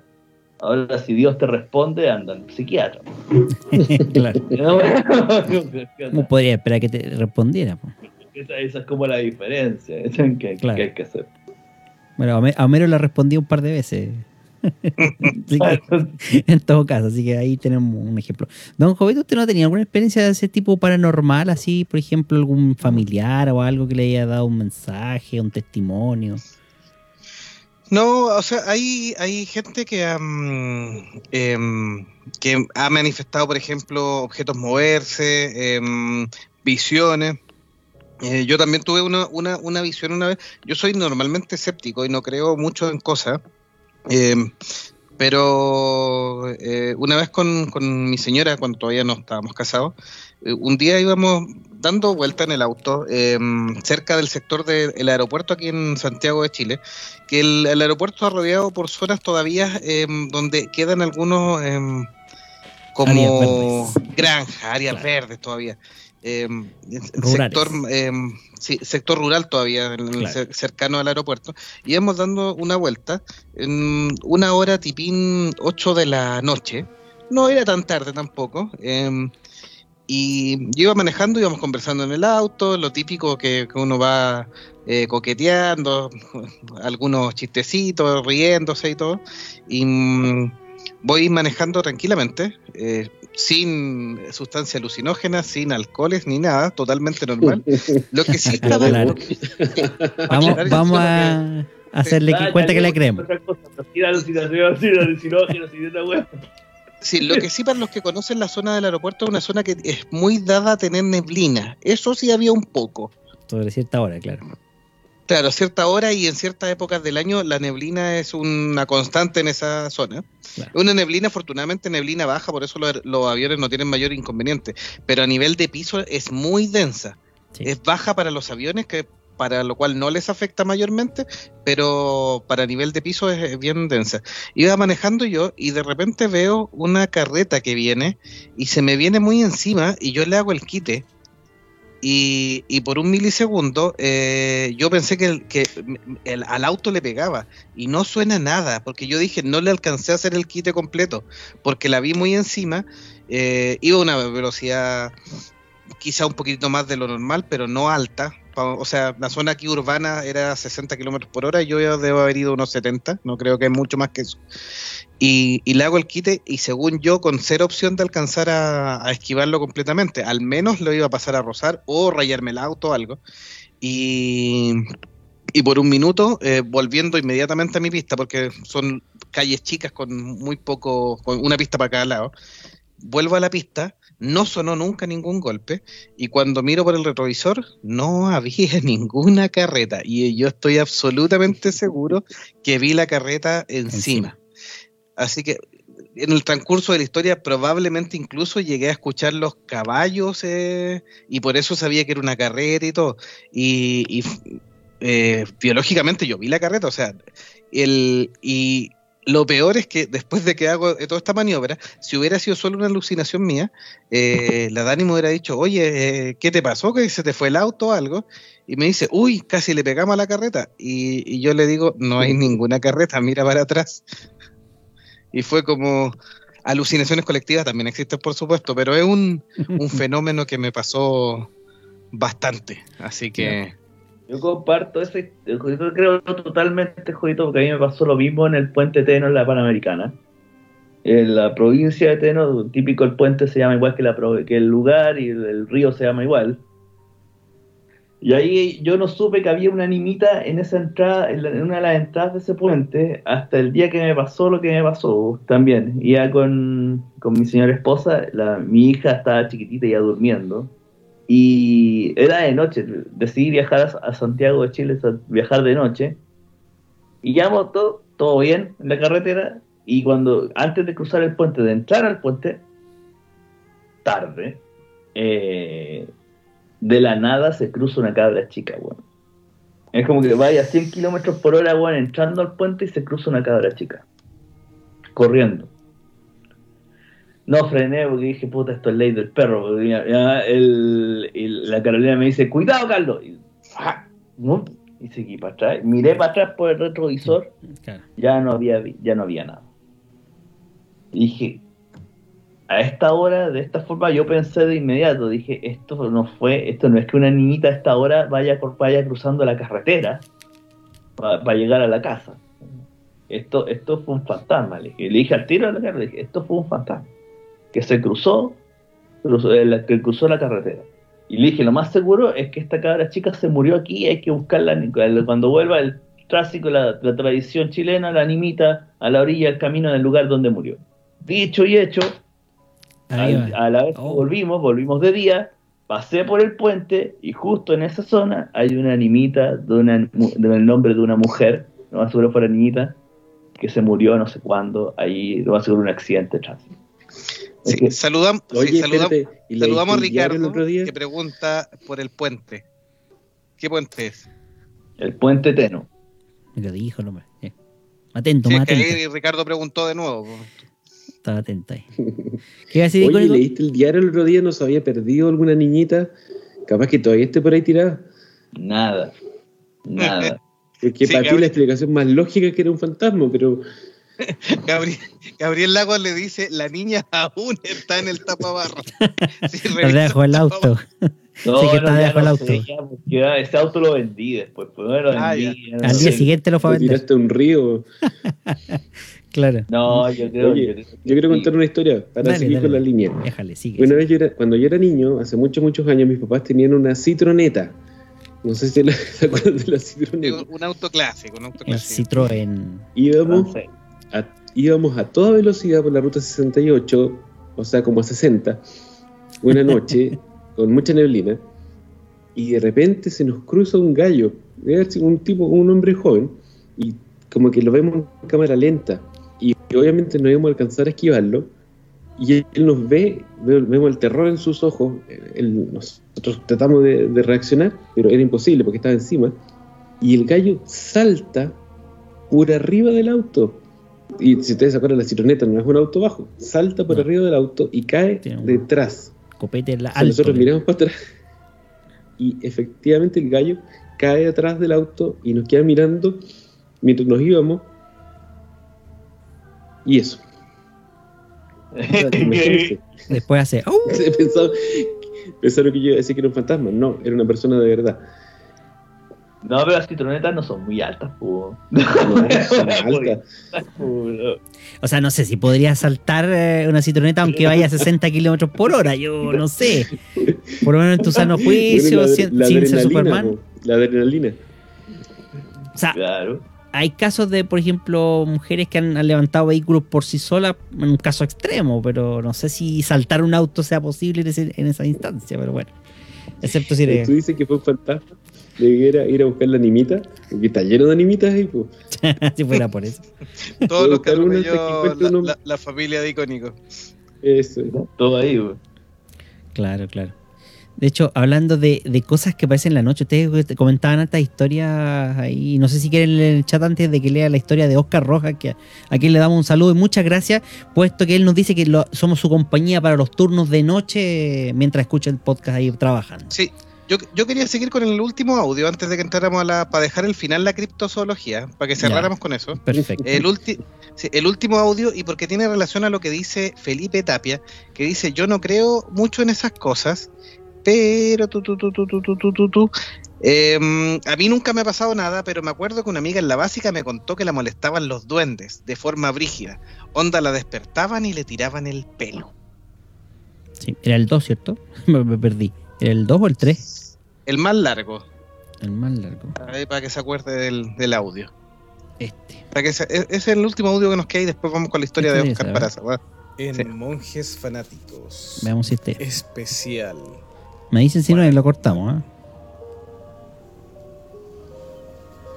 Cuando yo tenía por ahí como 8 o 9 años, eh, vivía por supuesto con mi hermano, con mi hermana mayor y mi hermano menor, yo soy la del medio, y con mis papás.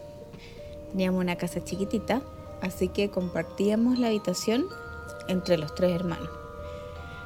Mi hermana mayor dormía en una cama solita de una plaza y mi hermano chico y yo en un camarote. Mi hermano chico siempre, siempre, siempre se pasaba a dormir con mis papás. Y ese camarote entonces quedaba desocupado en la parte de arriba. Yo ocupaba la parte de abajo. En esa época me acuerdo perfecto como si fuera hoy. Se veía avanzar en una noche justo frente a mí la hora minuto a minuto que uno dejaba seteado en los VHS. Esa noche en particular yo no podía dormir, tenía miedo. En realidad no tenía miedo, tenía terror. Terror porque sentía un peso, una presencia, una opresión en mi pecho, en mi pecho y en mi cuerpo completo. Cuando trataba de darme vuelta para dejar de sentir esa opresión en el pecho, esa presión la sentía en la espalda. Así vi cómo transcurrieron horas y horas. Cerca de las 3 o 4 de la mañana, cuando ya mi desesperación era tal, y me armé de valor a esos 8 años, me armé de valor, me senté en la cama, me paré y al primer paso que di, algo o alguien me tiró del pelo y me tiró del pelo tan fuerte hacia atrás que yo no pude dar un siguiente paso.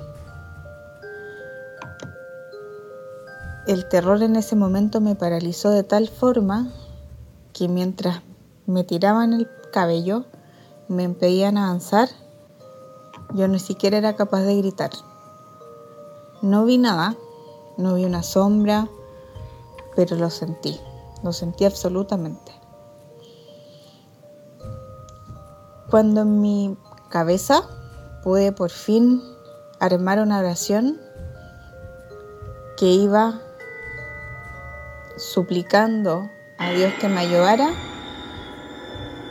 ese algo, ese alguien me soltó. Y caí igual como cae el grupo que pierde en el juego de tirar la cuerda. Caí como si me hubiesen tirado de 3 metros de altura. Cuando caí, por fin pude gritar. Todos en la casa se levantaron asustados porque con ese grito de horror pensaron que había sido alguien que había entrado a robar a la casa o algo así. Cuando se prendieron todas las luces y estaban todos los adultos más despiertos sobre todo, no encontraron nada más que un mechón de pelo de un grosor de la mitad de un paquete de fideos. Imagínense todo el dolor que yo sentí en mi cabeza. El trauma después de esa experiencia fue tal que yo usando el pelo siempre como niña hasta la cintura, me corté el pelo con un centímetro de largo para no volver a sentir que alguien pudiera alguna vez volver a tirarlo. Usé el pelo así desde los 8 o 9 años, imagínense, hasta que cumplí 17 o 18, por ahí. Y hasta el día de hoy, a mis 35, no hay una noche que yo pueda volver a dormirme con la luz apagada. que espeluznante, ¿ah? en realidad bastante interesante y aterrador al mismo tiempo, una experiencia traumática, como bien decía Jovito, que, en algún momento eh, pueden hacerte daño estos espíritus o estas pre- presencias malévolas, buscando, anda a saber tú qué, qué cosa quieren de ti, ¿ah? ¿Qué opinan ahí los muchachos? En estos momentos yo creo que no, no son espíritus. Los espíritus son los espíritus son errantes. Generalmente es porque como dije en otros capítulos, hemos dicho siempre que se quedan porque algo les faltó que hacer o la forma en que murieron fue demasiado traumática y quedan como en este limbo. Yo creo que en esos casos son simplemente demonios. ¿no? Demonios con- con- que buscan hacer mal de frentonas y posesiones. y no queda otra. No, me cuesta, me gusta entender. Y cu- cuando buscan a los niños, no sé por qué, en realidad, a lo mejor debe ser porque espiritualmente a lo mejor son más puros, no sé, uno ya más adulto con el tiempo va, va conociendo la maldad de cierta manera, ¿cachai? Y Sí. se va quedando contigo. Incluido en el Switch. caso- claro, en el caso de los niños, los niños son más puros y eso los debe atraer. Yo siempre he pensado lo mismo. Mientras escuchaba la, historia de esta, de esta oyente que nos lo envió, me acuerdo mucho lo que nos pasó con la.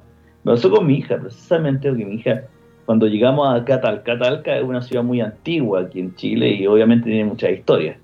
eh, Por lo mismo, por ser una de las ciudades más antiguas del país. Eh, y siempre recuerdo muy bien cuando mi hija decía que en ese departamento donde vivíamos ella no se acercaba al balcón porque había una señora que le tiraba el pelo. Yo nunca supe. Eh, la escuchaba así, pero ¿estáis segura? Sí, sí. Y, y siempre me, me llamó la atención que en ese, en ese departamento el balcón estuviera cerrado completo y cerrado con fierros. Era una verdadera, una verdadera jaula. Empecé a preguntar, como yo soy más, más cargado para estos temas, empecé a preguntar en la comunidad si había abierto alguna, había habido una- un accidente, un suicidio, una cosa que, que hubiera, que hubiera gatillado, que hubieran cerrado de esa forma ese balcón, más tratando de, ¿cómo se llama?, asociarlo a lo que me estaban diciendo, ¿cachai? Que había una señora que eh, a veces la pegaba, la empujaba del balcón, no la dejaba pasar al balcón. ¿sí? Entonces, con el tiempo en realidad nunca averigüé mucho, ya la gente que había en esa comunidad ya había pasado mucho tiempo, había gente nueva, no, no conocía, no había gente muy antigua, como para poder preguntar este tipo de cosas. Son cosas, cosas que ocurren con los niños en realidad, siempre los niños también están como, debe ser por, la, por el grado de la pureza del alma, algún, alguien más espiritista a lo mejor podría explicar esto mejor que yo, eh, que se acercan a estos seres buscando a veces, no sé, energía, algo por el estilo.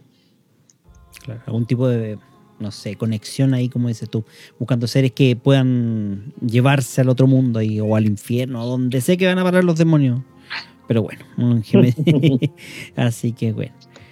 Eh, no sé si alguien más quiere aportar eh, con alguna historia adicional ahí, o quiere contar alguna experiencia relacionada con esto de, de demonios, tal vez. ¿No? No, yo- o sea, yo, yo, yo entraría al último punto de la del especial paranormal de monjes fanáticos. No, mira, eh, sí, yo quería hacer un comentario antes. Mira, el- me- eh, buscando también algunas películas donde las típicas que salen mencionadas y donde, el, no sé, por ejemplo, Poltergeist, eh, ¿cómo se llama esto? Eh, o, o esta el terror en Amityville o cualquiera de estas que han tenido como, por ejemplo eh, la, saga de los Warren o el Exorcista que son súper conocidas. Eh, tienen todo este tipo de, presencia, o sea, como tratan el tema del demonio, tienen este tema de, de las energías negativas cargadas eh, y eventos como súper complicados. Pero yo creo que una de las que es e incluso la más reconocida tal vez, eh, tiene que ver con justamente esto de, mm, del edificio Dakota en Estados Unidos, Nueva York, precisamente, donde se grabaron algunas escenas, por ejemplo, de la película El bebé de Rosemary de Roman Polanski. Y que no solo coincide con el hecho, y para no contar toda la historia, eh, por ejemplo, en esa película hubo actores que fallecieron posterior al, estreno. Pasó lo de Sharon Tate, que era la esposa en aquel momento de Roman Polanski y, eh, que estaba embarazada del, de- del hijo de ambos, eh, y que nueve meses después del estreno de esta película fue atacada por una secta satánica. Y, y que tiene que ver con este edificio Dakota porque el edificio Dakota originalmente su dueño estaba muy asociado a, al satanismo. Se decía que era alguna especie como de sacerdote que, prof- eh, profesaba el culto satánico en este edificio, en esta morada. Y lo peor es también la coincidencia de que era el lugar donde vivía John Lennon, el cual murió justo en la, puerta de entrada de este edificio místico ahí. Entonces como que eso de las energías negativas, de los demonios que cargan y que atraen y que lo que mencionaba Meteoro, así que por ejemplo hay historias terribles en ciertos lugares y que se van cargando más aún con eh, sucesos más trágicos, hay miles, o sea, también estos fenómenos paranormales está el tema de las casas embrujadas. Aquí, por ejemplo, en Quinta Normal, en el sector donde vivo yo, está la famosa casona Dubois también, que hay un- una historia trágica detrás que, culmina con la maldición de, esta casa embrujada que fue restaurada por, parte de la comuna, el municipio, eh, que se usa como plaza y todo, pero que la, casa sigue teniendo, según los cuidadores, algunos hechos eh, inexplicables. Entonces, como quería mencionar eso también como parte de estos historias paranormales que hemos estado comentando aquí en Monjes Fanáticos. Mm. Yo estudié en la Universidad de Chile, estudié medicina, y hay una zona donde se hacen las clases de anatomía, que es un edificio histórico que tiene, mm, está reconocido como patrimonio nacional, y está lleno de cadáveres. Está lleno porque se usan como preparados anatómicos para que los estudiantes aprendamos. Tiene una morgue Tienen unas también. piscinas, sí, tiene una morgue con un eh, anfiteatro para poder eh, ver lo que es eh, las disecciones. Tienen piscinas llenas de formalina con cadáveres de personas NN que nunca fueron eh, reclamadas por su familia. Existen rumores que en realidad no sé si están confirmados ya de que fue usado como centro de tortura. O sea, Mm. no puede tener la energía más negativa y más lleno de cadáveres y muertos, esqueletos, lo que se te ocurra. Eh, tiene un, ¿cómo se llama? un museo de preparaciones anatómicas donde tienen cabezas flotando en frascos de vidrio con formalina. Muy horrible. Partes humanas, sí. ¿Y tú crees que alguna vez pasó, me pasó algo ahí? ¿Tú crees que escuché un ruido, vi que se moviera algo, alguna sombra, una luz? Nada de la nada. Los fenómenos, parano- sí, los fenómenos paranormales principalmente le pasan a los seres humanos y a los seres vivos. Em, las inteligencias artificiales normalmente no, No tienen son- esos problemas. No son susceptibles a ese tipo de, de eventos No. espiritistas. tienen No, problemas yo de cor- esperaba- corte de energía. otro tipo de respuesta, pero bueno. Lo lamento, pero la verdad sea dicha. No, no. No, no, no. Lo Lo- lo- siento. yo lo único que no me acuerdo. Lo que tenía que hacer era hablar, era hablar con los guardias de la noche, los turnos de noche. Ahí siempre Hay historias, sí. Oye, Hay. Sí, no, pero hay, hay, yo donde trabajo también, por ejemplo, hay gente que se ha quedado sola y ha salido arrancando. Yo me he quedado un par de veces eh, sin nadie. eh, se escuchan ruidos, pero uno lo, lo, lo racionaliza en el sentido de crujido de madera, los cambios de temperatura y yo jamás me he asustado ni he visto nada, pero sí hay un par de personas que dicen que no, que así que el señor Felipe Tapia también que estuvo de noche ahí también eh, dio fe de que jamás lo asustó nada. nadie salió a penarlo. No, pobre. donde yo trabajo, donde yo trabajo caminan en los pasillos por la noche. Caminan porque era esto antes, justo el sector donde estaba mi trabajo antes era un convento. Y una toda era parte de la iglesia. En esa época en que los muertos se enterraban ahí mismo. ¿cachai? Y ahí llegaba de todo, de huérfanos, eh, mujeres solas, las monjas, el arzobispado, todo lo demás. Y no, y en la noche salen a caminar los, los espectros. Y los guardias, muchos de los guardias que yo conozco del lugar, todos han contado que no hay ninguno que no le haya pasado una talla. Ninguno. Hoy, de hecho, Todos- De hecho, me acordé justamente en uno de estos matinales que hacían un programa así como el que estamos haciendo nosotros, contando historias paranormales, y apareció un guardia del cementerio general de acá de, de Santiago, que contaba que el primer día que estuvo en el cementerio, el primer día, apareció un viejito que le hizo la inducción, él le empezó a hacer el recorrido que, para quien no conoce, obviamente, o para las personas del extranjero, el cementerio general es el cementerio principal de Santiago.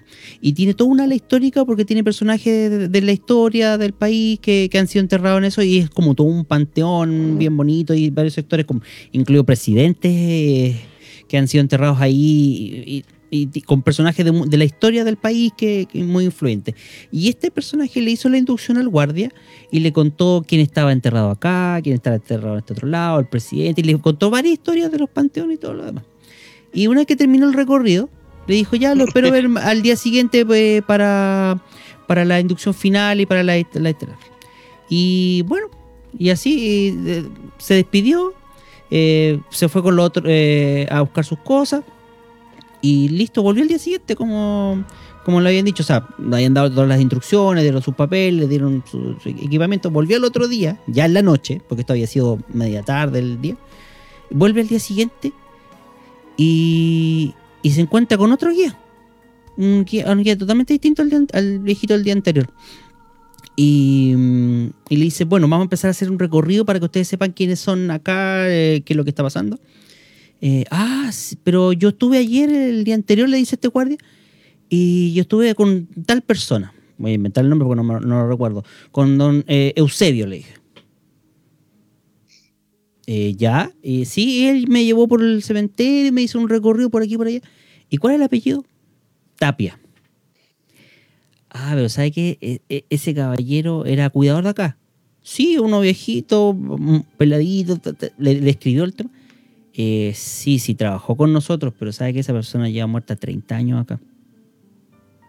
Y quedó así helado. Totalmente. Primer día. Un loquillo ese Eusebio. Así no, que- pero en el cementerio pasan esas tallas todo el día, todo el día el cementerio. Hay, bueno, hay gente que ha logrado grabar cosas en el cementerio. La, la veracidad de ese material obviamente siempre está en entredicho. Cada vez que aparece un video del cementerio, eh, gran parte son montajes, chantas, típico video de cabro chico, bueno, así Como aparece bueno, bueno, ¿cachai? Claro. Pero hay, hay algunos otros que en realidad su veracidad a lo mejor eh, es, es auténtica, eh, en el sentido de que no, no puedes explicar, como decía Icónico al principio del programa, no puedes explicar bien, en forma bien concreta y científica, qué es lo que se grabó. ¿Cachai? Como que o- uno podría decir, no, ¿qué es esto? Que la refracción de la luz en y mil weas más allá, ¿cachai? Que eso que, que- que se viera de esta forma. Pero no tiene una explicación lógica y simple para decir esto es por tal cosa. O es porque un weón apareció por atrás y hizo los monos, ¿cachai? O sino que apareció. Ya han aparecido muchas cosas, entre sombras, ruido, grabaciones de audio, videos, que se han dado eh, en, distintas en distintas formas, eh, con mayor o menor veracidad, como les digo, hay material que es muy bueno. Es que es muy bueno, que de verdad que es como va a estar un buen rato tratando de analizarlo. Hay otro que es chanta, ¿no? Puro charlatanes que buscan, buscan cuestiones así. Claro. Así que ahora los cementerios clásicos, clásicos. Claro. Ahí Ricardo nos dice por el chat que dice que se está lavando, lavando los dientes. Dice bajó el voltaje de la luz y casi se muere de un infarto. Un espíritu chocarrero. No sé si Jovito quiere leer el otro, el Eh, o otro sea, chat. quería entrar en, sí, eh, no quería entrar ya en la última Ah, parte de, ya. de la- el fenómeno paranormal. Te la Eh, dejo para que tú la leas. Hablamos, o sea, léela tú. Yo voy a No, no, no, dejar la- la- no, la no, intro y, y léala usted mismo, no, maestro, para que Así que nos el tema de, de- dijimos también que estaba relacionado con los fenómenos paranormales, lo que es la ufología Y también hay un, un fenómeno que está un poquito relacionado en este, en este caso, en esta historia que vamos también a tratar, pero también está relacionado con la criptozoología. La criptozoología son estos animales medios mitológicos, medios leyenda urbana, que se han encontrado, que se han vislumbrado a lo largo de la historia. Eh, por ejemplo, especies extintas de animales que existieron como los dinosaurios, eh, o algunas eh, nociones de, por ejemplo, posibles eslabones perdidos, como es Pie Grande. O en el caso de los dinosaurios tenemos el monstruo del lago Ness, el mismo chupacabra, o, al- o animales que no están en su, en su eh, lugar normal de, de habitáculo y aparecen en otra zona. Esto es el estudio entonces de la criptozoología. Y la última historia de que traemos esta noche, que era lo que comentaba eh, de Lagún, de em, nuestro fanático ahí Oscar. que nos mandó Oscar, eh, tú, tú, yo- se me fue el, Oscar Rojas. Oscar Rojas. Sí, Oscar Rojas, sí, un saludo para No, Oscar y tiene- gracias por esa historia. sí, que trabajan eh, en la noche ahí, así que se acompaña con este podcast, así que esperemos que no le aparezca ninguna visión terrorífica ahí en los pasillos de su trabajo. chucarrero, claro. Churra- o mandó churrasquero, perdón. Esta historia que se relaciona mucho con lo que es eh, la ufología y también con la criptozoología. Así que la vamos a, a leer. Em, para tener un contexto, nos dice Oscar Rojas, somos una familia con estudios superiores, basados en la evidencia científica y dentro de esto el más cuadrado de la vida es mi hermano que es ingeniero. Teniendo este contexto, sigamos. Un día haciendo sobremesa, mi hermano dice, ya, tengo que decirles esto. Nosotros pensamos al tiro que viene un nuevo miembro de la familia o algo así. Pero no. Claro. Empieza mi hermano en forma seria. Cuando estaba en la- con la Gigi, una polola que tuvo en el segundo año de la universidad, ahora tomo- todos somos cerca de 40 años, más o menos, tenemos cerca de 40, vimos algo humanoide estando en el auto. El resto de las personas de la mesa le preguntan casi al unísono, pero define qué es humanoide para ti, po, porfa. Mi hermano responde, extremidades superiores e inferiores, abdomen, tronco y cabeza, bípedo, caminaba en dos patas. Cuando responde eso de manera seria, nos quedamos callados y pedimos que continuara. Es el que menos tiraría bromas con este tema. Ese es mi hermano. Pero volviendo al relato, cuando estaba con la Gigi en el auto, en un camino cerca de la playa, cerca de La Serena, ciudad en el norte de Chile, de noche y solo con las luces del auto, pasa una cosa humanoide frente nuestro. Pasó de un lado a otro, rápido, pero no tan rápido como para no verlo bien, sino que lo suficiente para poder distinguirlo. Tenía forma humanoide, era peludo y con los brazos largos, las manos como raspando el suelo. Pasó frente a nosotros, me dio miedo. La cosa humanoide pasó y después nunca más la vi. Finaliza el relato así mi hermano. Esto lo teníamos guardado. Eh, y que nos dijo que no lo había contado antes, porque es una sensación de miedo que nunca había sentido antes. Suponemos que también es el miedo porque él siempre se rió y humilló cosas de, relacionadas con la criptozoología, criptozoología o con la ufología, y que eso podría ser cierto. Esta historia no se ha tocado nunca más. Así que agradecemos a Oscar que nos mandara esta historia relacionada a un fenómeno paranormal que vivió con su hermano. Claro. De hecho, hay muchas historias conocidas. El chupacabra, yo creo que es uno de los mitos latinoamericanos, porque se ha visto en México, en Perú, en Ecuador, y aquí en Chile también han, han visto Guatemala, sí, en el norte de Guatemala Chile también. también, sí, en el norte. Entonces, eh, aquí justamente hablamos de un ejemplo de criptozoología, animales que supuestamente no existen, que no, no tendrían cómo existir, por lo menos dentro de- del aspecto del estudio científico como tal.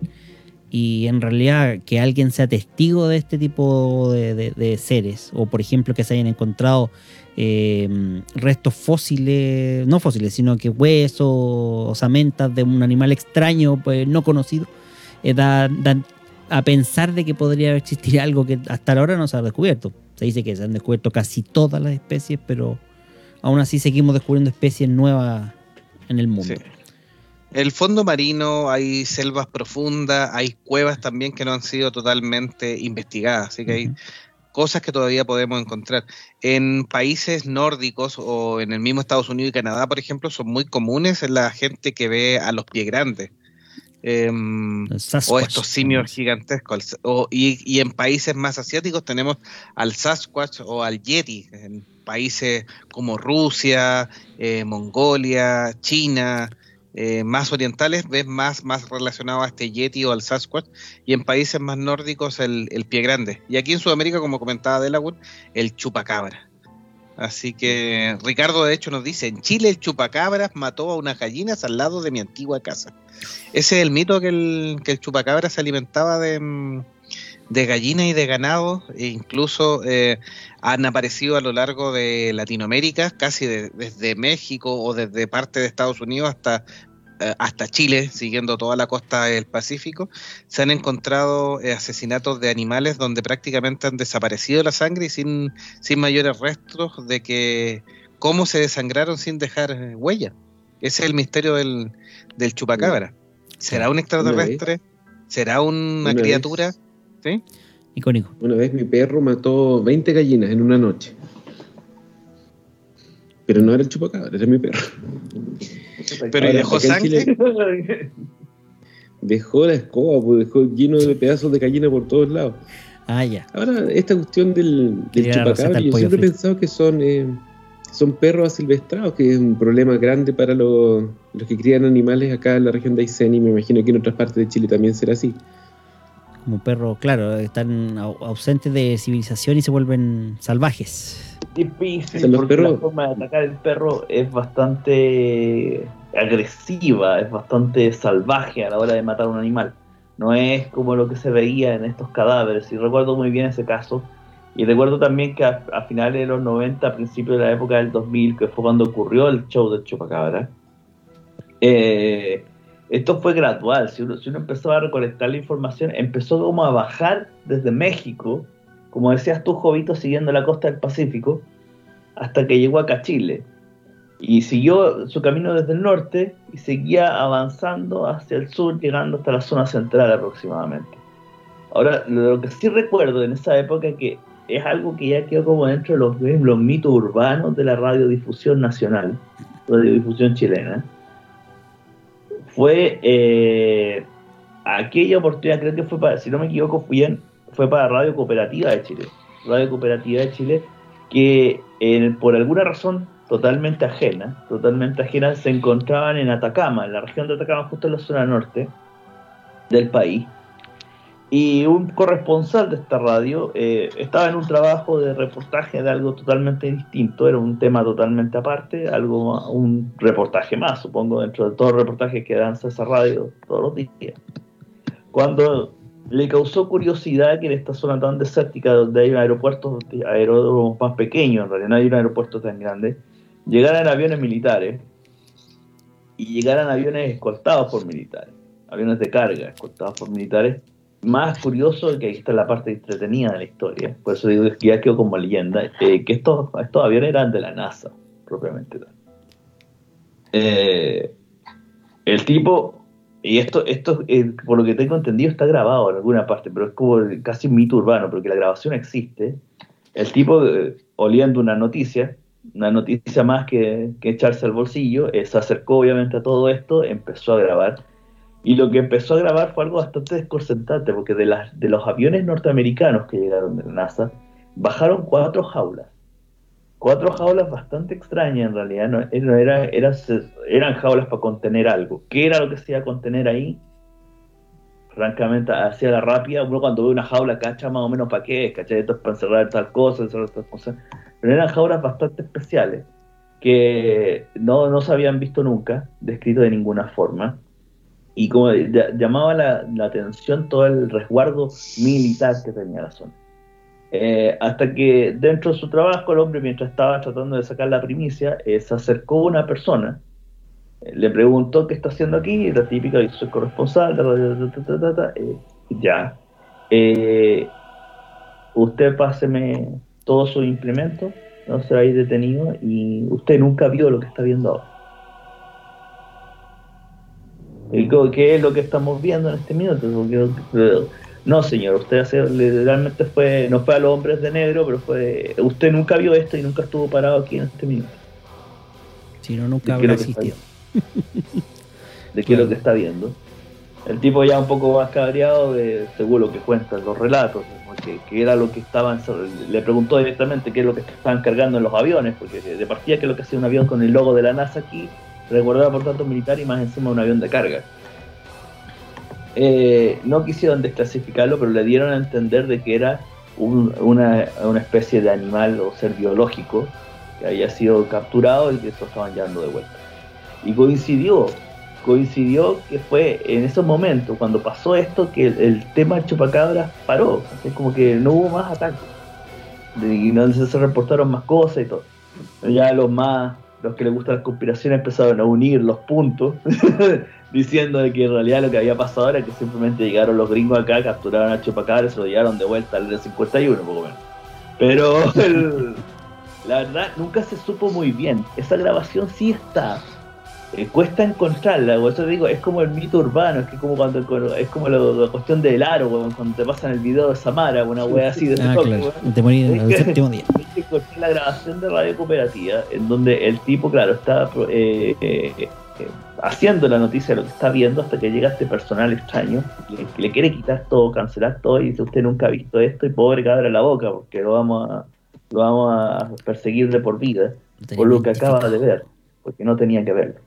Son de esas cosas extrañas que pasan aquí en este país. Ahora, en nuestro país es bastante rico en criptozoología, si podemos hablar. O sea, solo ir a la, a la isla de Chiloé tenemos una fauna criptozoológica bastante interesante que podríamos discutir por horas. Sí, Un sí. montón de seres mitológicos que algo de verdad deben tener de lo que veían los marinos en su época. ¿cachai? Pero que en realidad son, quedan como para los cuentos de los niños. ¿cachai? Sí. Ahora, respecto a los extraterrestres, yo no tengo ninguna duda, en algún minuto debieron haber venido a raptarnos, a hacer experimentos con nosotros, los sumerios y toda la hueva, ¿cachai? Pero lo del chupacabra siempre quedó como en el, como en el inconsciente colectivo. Después se transformó en broma, o hasta en canciones, o chupacabra, muy buenas más, pero no, no pasó más allá. O sea, de, de hecho, si tú mezclas ambos temas, criptozoología y ufología, tendrías que ver nuestro anuario nomás y ahí tener una prueba fehaciente de, de, de los temas. Y ese, ese anuario es una es un compendio criptozoológico digno de Darwin cuando hizo su viaje por Sudamérica. Sí, yo creo, que, es como yo creo- yo creo que ahí hubiera cambiado su teoría de la evolución de la especie. Marica, Lo habría pensado dos veces si hubiera visto ese anuario. Pero bueno. No sé si quieren ag- agregar algo más y si no, damos el cierre a este episodio paranormal.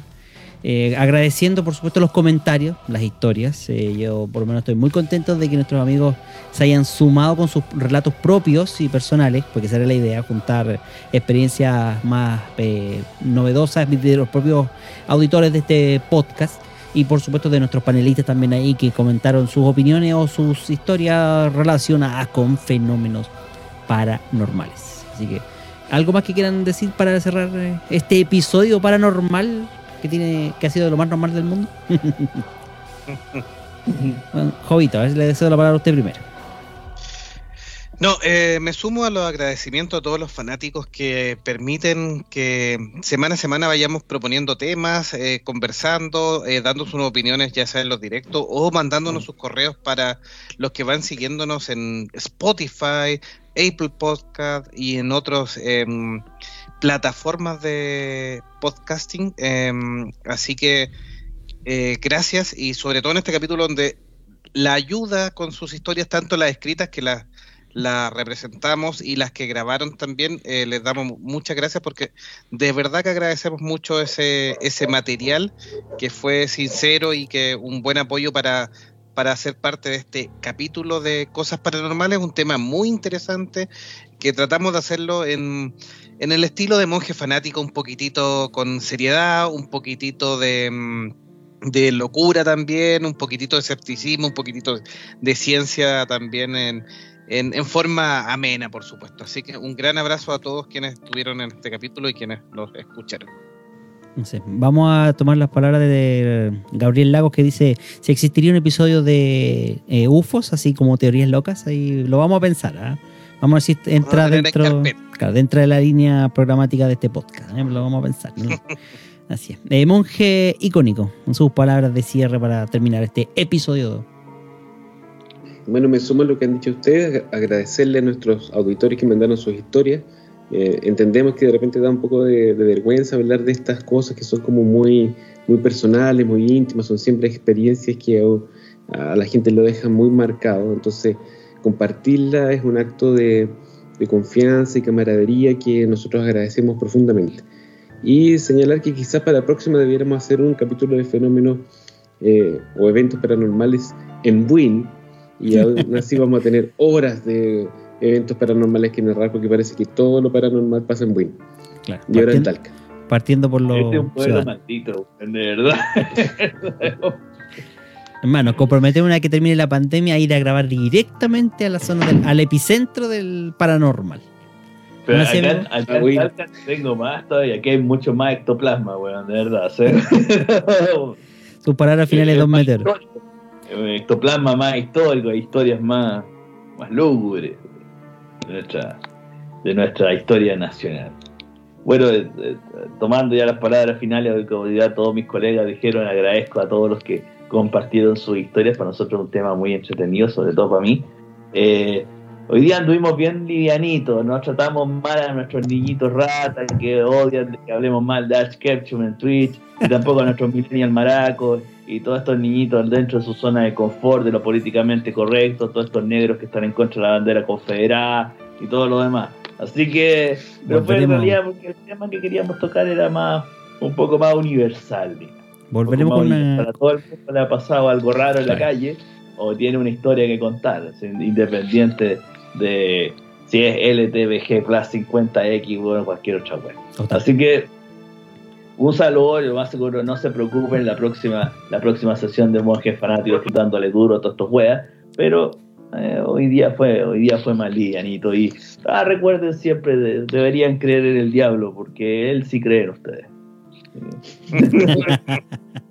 Claro, como voy a recoger el guante de Don Meteoro y decirles que ya habrá un segundo episodio de revancha ahí sobre lo políticamente incorrecto. Así que me despido, gracias nuevamente, un abrazo gigante a todos los que nos compartieron sus historias y por supuesto los invitamos para que sigan escuchando, viendo o estando con nosotros en vivo, en directo los viernes en este su podcast de monjes fanáticos. Los dejo con la introducción que nos regaló uno de nuestros fanáticos ahí para para deleite y eh, en este caso paranormal. Nos vemos en el próximo episodio, o nos escuchamos en un próximo episodio de Monjes Fanáticos.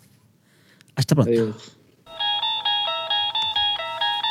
Estás viajando a través de otra dimensión, cruzando el crepúsculo entre luz y sombra, hacia la dimensión de los monjes fanáticos, un lugar que se aprecia no solo con la vista o el sonido, sino también con la mente. Un viaje a una tierra maravillosa cuyos límites son los de la imaginación, donde los monjes comentan sucesos y cosas asombrosas. Todo es posible en Monjes Fanáticos.